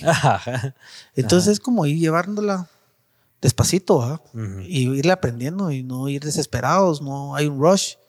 Hay que tener claro que no hay rush y hay que tener claro que el riesgo puede ser quedar en nada claro. y tener que volver a empezar de cero, pues. Entonces, Estar dispuestos a eso. Hay que estar dispuestos a eso. Excelente. Bueno, Fernando, yo tenemos, tenemos unas últimas preguntitas antes de llegar a las estrellas y a las últimas menciones. Eh, yo quisiera saber cuál es tu día a día hoy por hoy. O sea, nosotros que también pues estamos en el día a día echando punta y viendo nuestros emprendimientos y ya trabajando con gente y todo. Yo quisiera saber hoy vos eh, que ya tenés varias empresas, 200 colaboradores debajo. Quiero saber más o menos cómo es tu día a día, en qué te enfocas, cuáles son las... ¿Qué, ejecutas realmente vos? O sea, ¿qué de tus empresas dependes vos de que intervenga y de que actúe? Teniendo tanto? No, mira, realmente tengo, creo que tengo un equipo del sueño, vamos. Tengo mucha gente muy comprometida, que se esfuerza mucho y que va, cruza, va más allá de la línea, pues. O sea, se, pasa. siempre van más allá. Siempre van más allá. Eh, lo que pasa es que tienen clara la visión, ¿me entiendes? Entonces están dispuestos a caminar un poquito más, porque saben que va a venir. Entonces, eh, tengo un muy buen equipo, entonces realmente mi, mi injerencia es en, ya cuando se rebalsan los problemas, digamos, cuando es un problema fuera de control, ahí me toca involucrarme. Ok. Y tengo que estar claro que esa es mi función, digamos, ¿verdad? O sea, el otro día, hace dos días, tuvimos que un problema con un cliente, una fallita eléctrica, de un error en mi instalador. Le digo, sí, tengo toda la razón. Yo aquí estoy para servirle, que, para no estar cansada que me puse. Yo personalmente me metí a desarmar el carro y le robamos resolver el clavo. Sí, ves. Una cosa que se miraba así desastrosa, así, esas cosas. Ajá. Que, ya decís, ver. ajá, que decimos, ¿Para qué me metí? Ajá. Esos ratos me decís, ni hubiera tocado. Ajá, ajá. Entonces dije, bueno, eh, me metí yo personalmente a ayudarlo y, y es solo era evitar un rebalse, digamos, ¿verdad? Tienes que ir como apagando los fueguitos, interviniendo como con peta, eh, pero gracias a Dios, no, la empresa logra caminar sin mí. Ok. Estando ahí el 100% más. Sin embargo, voy absolutamente todos los días. Claro. O sea, si sos un apagafuegos de 24-7. O sea, vos estás ahí para apagar cualquier fuego. 24 horas al día. A la hora que sea necesario y tengo que hacerlo, voy, hago, resuelvo. Eh, y también, digamos, mi día es bien sencillo. Yo arranco temprano. Me gusta desayunar con mis hijos, con mi esposa. En lo que se puede, porque ya tienes una chingadera en el teléfono. Ajá. Me hablar, hablar casaca y todo. Después me voy, me muevo a alguna de las locaciones. Ajá saco mi compu y ahí resuelvo lo de todo estando en una locación, porque lo que más me gusta es estar vendiendo, pues. Claro, ajá. Pero sí te gusta vender, te gusta la venta. Y me gusta muchísimo, pero el problema es obviamente ya por cuestiones de seguridad en nuestro entorno no lo puedes hacer tan, tan abierto, no puedes estar en todos los puntos. Ajá. Hay muchas cosas que no puedes estar haciendo. Entonces, dedico todo el día a estar frente a la compu, viendo, viendo qué están haciendo, viendo cómo van las estadísticas de todo lo que vamos proyectando analizamos redes, ventas, datos, todo el día. Eh, vamos con, un análisis eh, diario. más corto ya ya no ya el día ya se nos volvió muy largo. Ajá, porque ya tenemos ya tenemos que entender que nuestra gente se nos puede estar durmiendo en la mañana. Entonces tenés que ir como un poquito más proyectado viendo proyectos. Y eh, lo que más me gusta es cuando me toca ir a que algún cliente dice diseñame mi pick por ejemplo. Ahí pero hacerlo vos. Ajá ajá pero vas a pagarle, digo yo, sí, venite. Entonces, cuando me dan libertad de ir a hacer algo. Ah, Ahí es donde te la gozas. Eso es lo que me encanta. Esta es mi guindita del pastel. Y después que cada vez que hay carreras que me la logro peluchar, pues me voy a la pista. Sí, pues. La pista se volvió el... el tu escape. Desahogo. Es un desahogo. Ajá, La pista es ese rato donde... Esos, no hay nada. no hay chance. En el carro, no, hay nada. Es que no te puede estar pasando lo que te puede estar pasando, que esos 15 minutos, si pensás en otra cosa, te a matar. Entonces no hay pet. Entonces vas en, lo que vas, ¿va? Total. Y entonces, en esos más o menos, es, no, soy bien tranquila, no me gusta andar haciendo mayores cosas, nada. un te consideras un solucionador, o sea, vos todo el día te pasas viendo y solucionando para todo tu equipo. Así es. Y como no tenemos equipo solo acá, sino que tenemos gente que trabaja para nosotros fuera. Ajá. Entonces tienes que estar pendiente de todos, que todo funcione. Eh, y pues, tener a la gente clave en todas las posiciones. Correcto. Excelente. ¿Qué es para Fernando el dinero hoy por hoy, después de 20 años de emprender y de con tus emprendimientos estar haciendo dinero en negocio y, y, tu pasión, pues, pero ¿qué es el dinero para vos? ¿Cómo lo consideras hoy? Porque lo que vos decías hace un rato, mucha gente emprende porque quiere la plata y ahí ya llevan el 50% de fracaso. Entonces, ¿cómo lo ves vos? Fíjate que me costó entenderlo, de verdad que, que creo que como todos, tú empezás pensando en el dinero como tal, como un fin. Y realmente entendí que es una herramienta. Ya para mí ya no, ya no es tema de dinero, sino que es tema de que el dinero me permite hacer las estupideces que se me ocurran. Ser libre en hacer lo que querrás. Exactamente. Entonces yo digo hoy, quiero poner una venta de adornos de Navidad, pues y la pongo, pues y ya, qué chinguen, y ya solo hay que ver quién se la va a comer después organizando, pero, pero después, después es esa, esa libertad. Y yo digo, ahorita quiero hacer una defensa rosada, pues me la tiro, pues. Ajá. Entonces ahí te empezás a usar tu empresa, te usas tu emprendimiento porque dejó de ser por dinero. Entonces ya no estás trabajando para ver qué le sacas, cuánto le sacaste. Nada, ya es un momento en que hay una estabilidad y puedes decir, no, eh, ya no ese es el fin, sino que mi fin, así con penas, porque hay ratos que no importa el tamaño, mucha. Los clavos, así como hay gente que se preocupa por 10 pesos, hay gente que se preocupa por 100, por 1000, por 100 mil, por un millón, por 10, no, no sé, no tiene límite. La preocupación es la misma. Entonces, no vas a dejar nunca de tenerlas. Entonces, simplemente tenés que hacer que eso te posibilite generar más o generar algo que te satisfaga, pues, y que estés contento y conforme, pues. Total. Entonces, a mí lo que me da es una libertad, me da, es una herramienta que me permite realizar las locuras que se me ocurran, pues. Ser libre al final, de hacer lo que se te dé la gana. Literal. Y eso, oigan una cosa para todos los que quieren emprender, o sea, después de 20 años, esto suena bien chilero. Y no es así. O sea, la responsabilidad de las obligaciones, el estar ahí hasta la medianoche viendo problemas o trabajando, eso no se acaba, pues. O pagar una planilla. O pagar una planilla. Ahorita que viene Aguinaldo, todos esos temas, ¿va? Entonces, realmente mucha no, no, se acaba, pues. O sea, yo creo que, que ese sueño de que te la vas a ir a pasar bajo las palmeras y ya solo vas a ir a recibir y ver en el banco cuánto entra. Eso sí es eh, más lejano. Eso es, muy, lejano eh, y creo que casi, casi imposible porque no conozco a ningún millonario que se la pase vagando. Ajá, ajá. No conozco a ninguno. O pues por lo menos trabajado no. Y que conoces varios, pues, porque les has trabajado. Correcto. Entonces, no, y hay un montón de gente y son abiertos y todos trabajan, pues, esa es la única forma de estar.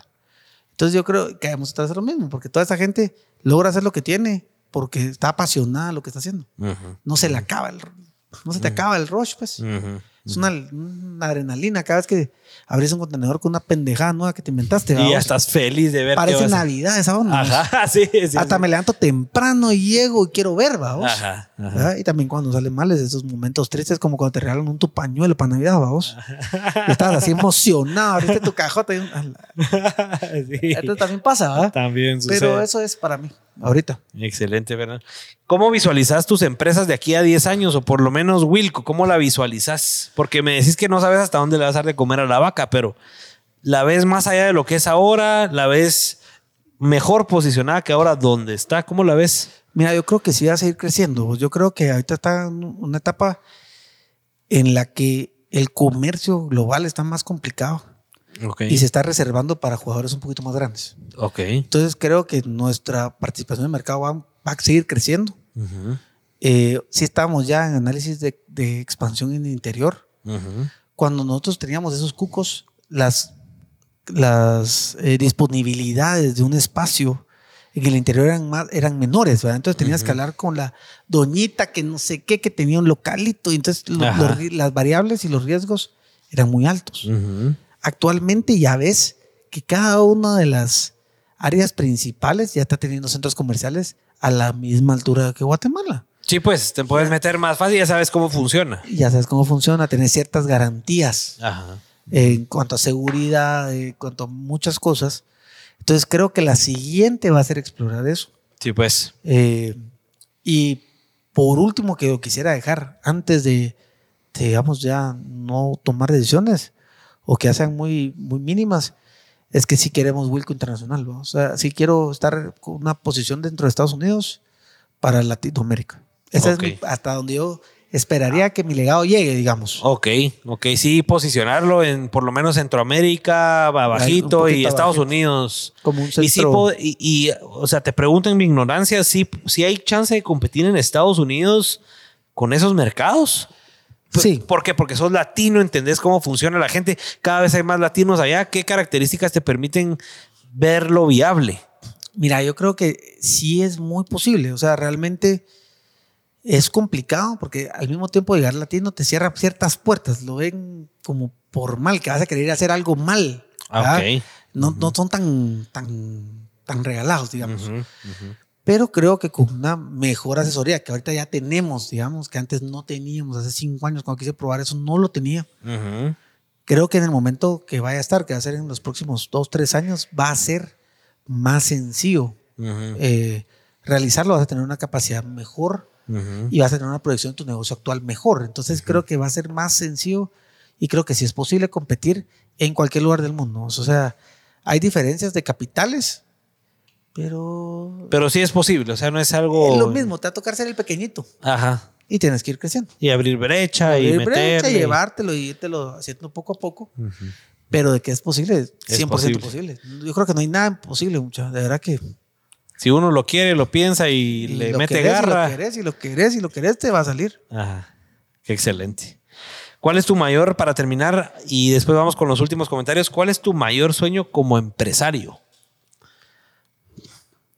Como empresario, teniendo todo lo que tenés y todos tus sueños y todo, ¿cuál es tu mayor sueño como empresario? ¿Qué quisieras tener?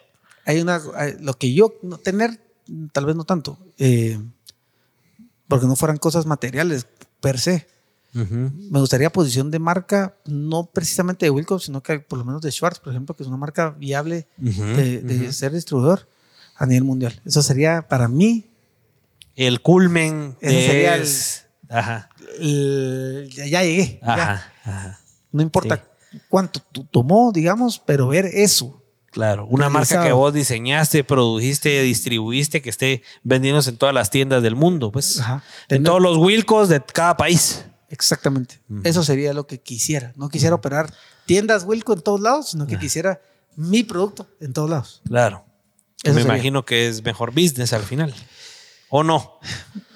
diferente. diferente. Diferente. Lo que pasa es que una cosa es mucho volumen. Cabal. Y la otra cosa es tener un poquito más de margen. Ajá. Lo que no te da el, volumen en problemas, te lo da el margen sí, en las pues. tiendas. Entonces, eh, son dos cosas diferentes, digamos. Sí, pues, son diferentes.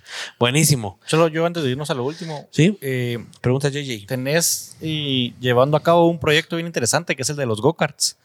Entonces, pues quería saber más que todo cuál era tu objetivo o si pensás que es posible que, que a través de eso, de los, digamos, la vez que fuimos a grabar vimos a un niño y pilísimas el niño, o sea, terminó segundo lugar, creo yo, primer lugar. Tenés como, como idea que, que jalar un talento de ahí como que, digamos, un niño que vos veas y que digas, no, este puede ser cabrón. Y como que impulsarlo, impulsarlo, impulsarlo. Mira, fíjate que el tema de los go-karts fue una oportunidad que se me puso así de, pura chiripa, digamos, y me paró encantando el rollo, que era algo que hubiera querido hacer siempre desde Wiro, pues, o sea, me tocó ya viejo y gordo que no sirve para nada, pues. ya no es, ya no es, no es importante, digamos, ¿verdad? ni vas a poder ser relevante nunca. Ajá. Entonces la única forma que yo le entendí, la cosa que iba a lograr es la relevancia. Hay cosas que hay que hacerlas por un legado, digamos. ese tema es un negocio que no es negocio. O sea, simplemente, simplemente lo hace, que eso trae a las pasiones. ¿no? Es un negocio 100% pasional que nos motiva, que me llena de orgullo porque hago cosas diferentes. Eh, estoy proyectando un deporte que me encanta y trato de que muchas más personas se puedan se puedan meter. Eh, eso ya nos llevó a llevar a dos pilotos a correr Irlanda, por ejemplo, ah, a un mundial. Entonces, pero esas son puertas que se han ido abriendo. A raíz, de tu pasión, y de que no le apostaste al dinero o al negocio, sino lo voy a hacer porque me gusta y salgamos tablas, pero está bueno. Pero ahí jugamos, pasamos contentos, vos viste el ambiente realmente. Sí, alegre. Lo que yo trato es que toda, toda la gente que, que va con nosotros se lleve esa experiencia de estar contentos, un momento diferente, eh, siempre hay competencia, pero que cuando salgas te puedes tomar una cerveza tranquilo. Así haya pasado lo que ha pasado en la, en la pista. Entonces es, es, un negocio, mira, que lo queremos proyectar. Ya tenemos un partner en El Salvador. Ahorita estamos negociando un partner en, en Costa Rica para impulsar el mismo concepto de campeonatos. Y mi única meta, digamos, es que yo quiero traer un mundial a Guatemala. Sí, pues. El mundial entonces, entonces traerme a toda la mara, que venga la gente de Europa a correr, que venga la gente de Estados Unidos, que se llene de gente de afuera, que venga, que conozca Guate, que Guate es lindísimo, que vea una experiencia distinta en un lugar que jamás se imaginaron ir. Como me tocó a mí cuando llegué a Irlanda, que dije, ¿qué pisados estoy haciendo aquí? Ajá, ¿qué? ¿Un paraíso o qué? ¿O no? Pues normal, digamos. La verdad es que estuve en una pista todas las semanas, ¿no? Ajá, no conocí mayor cosa, ¿va? Pero entonces traer a la gente a vivir una experiencia con nosotros Eso es lo que yo quisiera, digamos, que fuera mi legado de parte de eso. No lo vamos a hacer una producción gigante. Obviamente sí tratamos de ayudar. Ustedes ya trabajaron con un piloto que nosotros les recomendamos cuando trabajaron con Ian, un sí, increíble. Entonces sí, definitivamente es de tratar de impulsar el talento. Lamentablemente es un deporte que requiere demasiado dinero. O sea, pues. ya llevarte a un nivel profesional es muy caro, pero eh, creo yo que al tener una, una, oportunidad de tener a la gente en esto y ocupar la cabeza y estar jalando patojos, y aunque sea un grupito pequeño, un cambio hiciste. Ajá. Entonces, más por ahí se va el, el rollo, digamos, mucha satisfacción de tener categorías. Nuestra categoría era medio grande y es, es nueva, digamos, ¿verdad? Y ya tenemos bastantes carros, entonces va a ir creciendo la categoría. Y eso es lo que nosotros buscamos, que haya un desarrollo del deporte, que haya muchísima más gente corriendo y que, compartir una experiencia increíble, porque realmente es... Es alegrísimo. Es alegrísimo. Entonces, eso es lo que queremos, ¿verdad? Que la gente conozca. Por eso de hacer una inversión, por ejemplo, un video chilero, ¿verdad? Que les cuento que en Irlanda se me acerca el dueño de la marca. Ajá, ajá. ¿Vos sos Fernando? Ajá. Sí, de Guatemala. Sí. Ajá. Vos hoy sí me jodiste. Ajá. ¿Qué hice? Me ahuevé, muchachos. O sea, yo dije, ¿qué hice, va? Ajá hoy sí me subiste la vara tan alto que me va a costar un dineral. O sea, ni siquiera llegarte a la calidad del trabajo que has hecho vos con tus videos y tus cosas. Yo decía, ¿cómo hiciste eso? ¿Cómo metiste el drop? ¿Cómo hiciste? Y va a Entonces, Contrata esto, Dura. Ya que está el Instagram. Nos vamos todos para Solo hay uno que quiere irse con cajita. Pero por lo menos no me voy con tres veces. Estamos pisados. Pero sí, se, está pisado. Le gustó el video, le gustó el video. Le gustó el video y picadísimo. Y se lo mandé y, me hicimos que nave. Y entonces nos felicitó. Entonces, bueno, que, que chilero ah. tener un reconocimiento que está haciendo algo bien hecho. Total. Y entonces es algo que por lo que nos regimos, que las cosas bien hechas. Claro. Queremos que las cosas avancen bien. Si vas a hacer algo, hazlo bien, si no, mejor no lo hagas, va. Algo por ahí va queriendo la cosa con nosotros, ¿verdad? Realmente eso es lo que tratamos de hacer en el día a día. Y lo que lo llevamos hasta este tipo de cosas que no son significativas para la corporación. Claro. Más sin embargo. Te dejan un legado. Te dejan un legado. Qué excelente. Buena onda, Fernando. Pues bueno, vamos a ir terminando. Vamos a regalarle la gorrita Pélex a nuestro invitado del día de hoy. Y en un minuto cierra el conteo de las estrellas. Así que si no enviaron las estrellas, pues perdieron, chicos. Perdieron. A ver, Placita, póngame ahí las estrellas. ¿Cómo está quedando ese punteo? Quedan 45 segundos. Luis Chavarría Mil estrellas, Luis Chavarría, ese es el Team Wilco. Team Wilco está ganando ahí, sigue ganando. Sofía Marín superó a Juanca López. Sofía Marín, 660 estrellas y Juanca López, 650 estrellas. Así que Juanca, si quiere que lo llamemos, mande su teléfono ahorita mismo, si no, se nos acaba el episodio. ¿Ya lo mandó?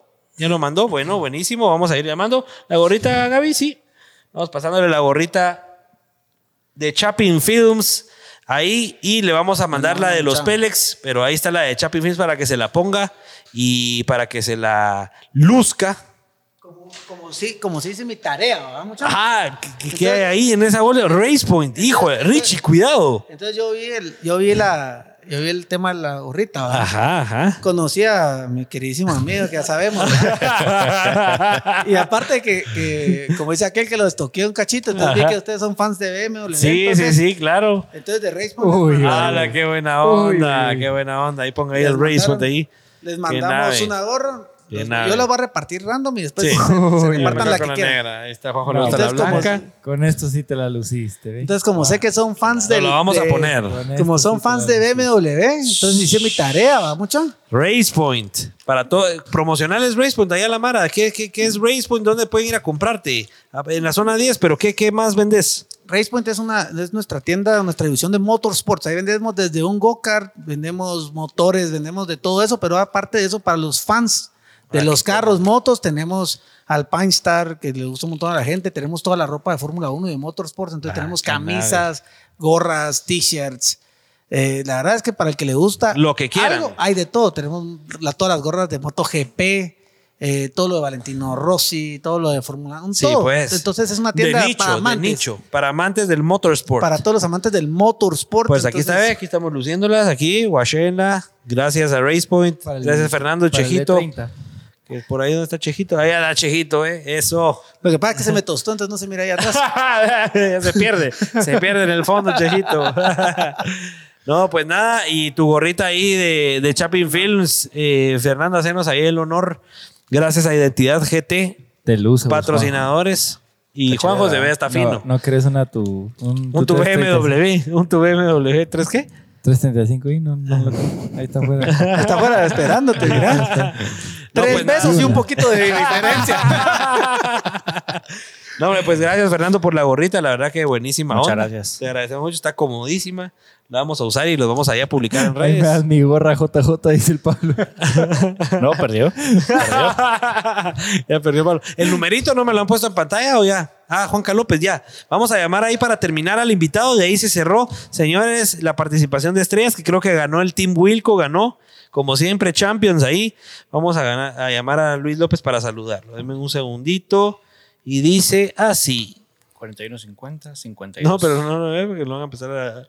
Ah, van a esperar a estoquear. Le van a pedir tres pesos también. Está peligroso. Ok, en teoría ya tenemos el Bluetooth. Me imagino que también vamos a escuchar aquí, ¿va, el beso de tres, ¿va? Sí, va, estoy, estoy marcando. Estoy marcando aquí. Vamos a ver si sirve nuestra tecnología de llamadas. Ahí está, ¿eh? Puta. ¿Qué nivel, muchachos? Tecnología que estudio, que estudio. Una tecnología que ¿Qué dice don Juanca López? ¿Qué onda? ¿Cómo están? Se ganó la llamada de los meros, meros. Pélex, mi amigo, ¿cómo estamos esta noche? Bien, nítidos, alegre de escucharlos. Felicidades ahí a Wilco por, el, programa. Nítido todo. No, hombre, qué buena onda. Vos, gracias. ¿Qué te pareció el episodio de hoy? Bastante bueno. sí las tiendas las había visto un montón, pero no sabía la historia y la verdad es que hay que mucho, mucho que aprender. Sí, hasta dan ganas de ir a comprar, ¿verdad? Ya después de saber de dónde viene todo el rollo. ¿Alguna pregunta? Me de cambiar el radio de mi carro y eso que está bueno. Así mero. Mira que Fernando aquí feliz. ¿Alguna pregunta que le tengas aquí a, Fernando Wheeler que le puedas hacer aquí completamente en vivo? Te está escuchando. Yo fui el que preguntó que cuál era, cuál había el carro más chilero que había, que había trabajado. Ah, vos hiciste esa pregunta. Qué excelente. Mira, mira, y como te ganaste el tercer lugar, te vamos a dar una segunda pregunta así VIP. ¿Alguna segunda pregunta que se te ocurra ahorita que le querrás hacer de emprendedurismo, de vida, de inversión, de lo que querrás? Em, sí, de emprendimiento. Em, nada, ¿cuáles son así dos lecciones claves que le recomiendas a alguien que está arrancando en el camino? Mira, pues te voy a compartir una cosa que me que oí hace muchos años y la verdad es que me gustaría saber quién la escribió, quién la dijo, pero era una cosa que decía así como las tres Ds para el éxito. Entonces eso se resume así. Todo empieza con un deseo. Como les decía al principio, tenés que tener un deseo y una gana de querer hacer la cosa. La segunda, porque no se queda ahí, es que tenés que tener la decisión. ¿Qué quiere decir eso? Esa es la segunda D del éxito, por lo menos para mí me sirvió un montón. Es que tenés que decidir levantarte de sesión y decir, bueno, vale madre, yo me voy a tirar y voy a vender los, el plato de los tres besos que le gusta a aquel.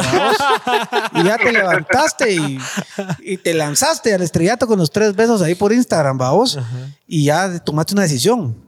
Y la más difícil, que es donde todo el mundo fracasa, es la tercera D, que es la determinación. Tienes que estar determinado, no importa qué tan nublado se ponga el cielo, vos tenés que seguir con todo. No importa el tamaño del bache, del hoyo, del túmulo, del barranco hay que seguir. Entonces, en eso se resume. Qué buenísimo. Es terminar con toda la determinación, mi bro. Con eso, te garantizo que no hay falla. Sí, sí. Nítido, nítido, gracias hombre, pues a vos, gracias Juanca y qué buenísima las 3D, Fernando. Buenísima onda, que está, está buenísimo ahí. lo vamos a poner ahí, las frases Pélex, van a estar las 3D de ahí de Fernando Wheeler. Y, Juanca, gracias por haber enviado estrellitas, te agradecemos mucho y te esperamos el próximo miércoles para, para el cierre de la temporada. Por favor, seguimos enviando estrellitas, así podemos seguir haciendo estos episodios. Éxitos a todos. Gracias vos, buena, noche. Que descanses. Bueno, pues Fernando, para despedirnos, te agradecemos mucho. sí, sí, sí, sí, sí, ¿Dónde vas a ver la última carrera de Fórmula 1? Es que Juanjo es amante de la Fórmula 1. Siete de la mañana. Mira, vos no vas a creer, pero uno muy, muy buen amigo se casa la hermana y nos invitó. domingos. Final de la Fórmula 1. O sea, y la más emocionante. Lo mismo decimos nosotros con Espero que tiren a Hamilton, que lo manden así 300 metros de regreso a su casa.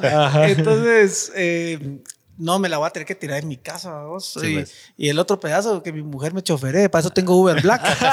y me la vuelo en el camino para pues la ahí te la ves. De plano vamos a tener que llegar tarde, por lo menos creo que a la misa no vamos, pero, ahí la vamos a ver. Sí, ¿a quién le vas o cómo está la pelea ahí? Aquí, porque hay división, ¿no? Hay que iguales en puntos. ¿Vos a quién le vas, por ejemplo? Yo Verstappen. ¿Y vos? Verstappen. Sí. 100%. ¿Por qué? ¿Pero es el anticristo el otro? ¿Qué? qué? Pues ya ganó mucho. Ya, ya, no lo quieren. que se parece, de, googlealo. Ajá, ajá. Te vas a sentir identificado con tu partner de la par. Ajá, es una niña. Ah, es una diva. Sí, es, una, es, una, diva. Es una diva. Sí, entonces, no. Sí, Él pues. está en Mercedes, ¿no? Sí. Sí, pues. Entonces, no, vamos con, con Verstappen, que lo tiren. Ajá. Ah, va a estar bueno, va a estar, bueno, va a estar bueno, va a estar muy buena. No, pues eh, buenísima onda, Fernando, por haberte sumado al episodio y haber compartido tanto valor. La verdad que hicieron un montón de preguntas, entonces definitivamente, pues en una próxima temporada seguramente seguimos platicando. Y, como agradecimiento también de los de las gorras, siguen los regalos, así que te, traemos una mielita de Déboras Miels una, melita para degustar con la family a partir de mañana. Sí, yo creí que no habían mandado, ya me había parecido raro, pero mira, estas son unas mieles deliciosas, Déboras Mieles en Instagram. Y hasta, hasta el nombre sí. enseñar, Enseñarlas ahí. Para que la miren bien, ahí que le hagan zoom. Para que ves a la jefa y, que se puedan hacer unos panqueques mañana. Son, es una delicia la miel. Así que gracias, Déboras Miel, por el regalito. Y pues otra vez vos, Fernando, por haberte venido acá. La verdad que muy alegres de poder haber platicado porque habíamos trabajado ya juntos, pero hasta ahorita pudimos ya conocernos un poquito más. Así que que sigan teniendo tu negocio bendiciones. La verdad que felicidades por todo lo que has logrado. Y felicidades también al Chejo, que pues hoy nos enteramos de cuánto tiempo lleva ahí con vos, mano derecha. Es parte del inventario. Es, parte del inventario. Es tu hijo, Chejito hijo. Y no, pues gracias por haberte venido. Y a ustedes, gracias que están en casa todavía y viéndonos, se mantuvo la audiencia. Nos vemos el otro miércoles en el, en el último episodio de la temporada. Después se viene Navidad, entonces vamos a parar un ratito, pero ahí los vamos a esperar. Recuérdense que nos pueden ver, escuchar, lo que sea, en cualquier momento, a cualquier hora. Estamos en todas las redes sociales, YouTube Facebook, Instagram, Spotify, TikTok. Ahí nos pueden seguir y compartir. Y por favor, vayan a, a nuestro Instagram y vayan a compartir nuestras publicaciones, que es lo que más nos ayuda. Así que nos vemos en el próximo Pelex Podcast. Saludos. Chao, bye.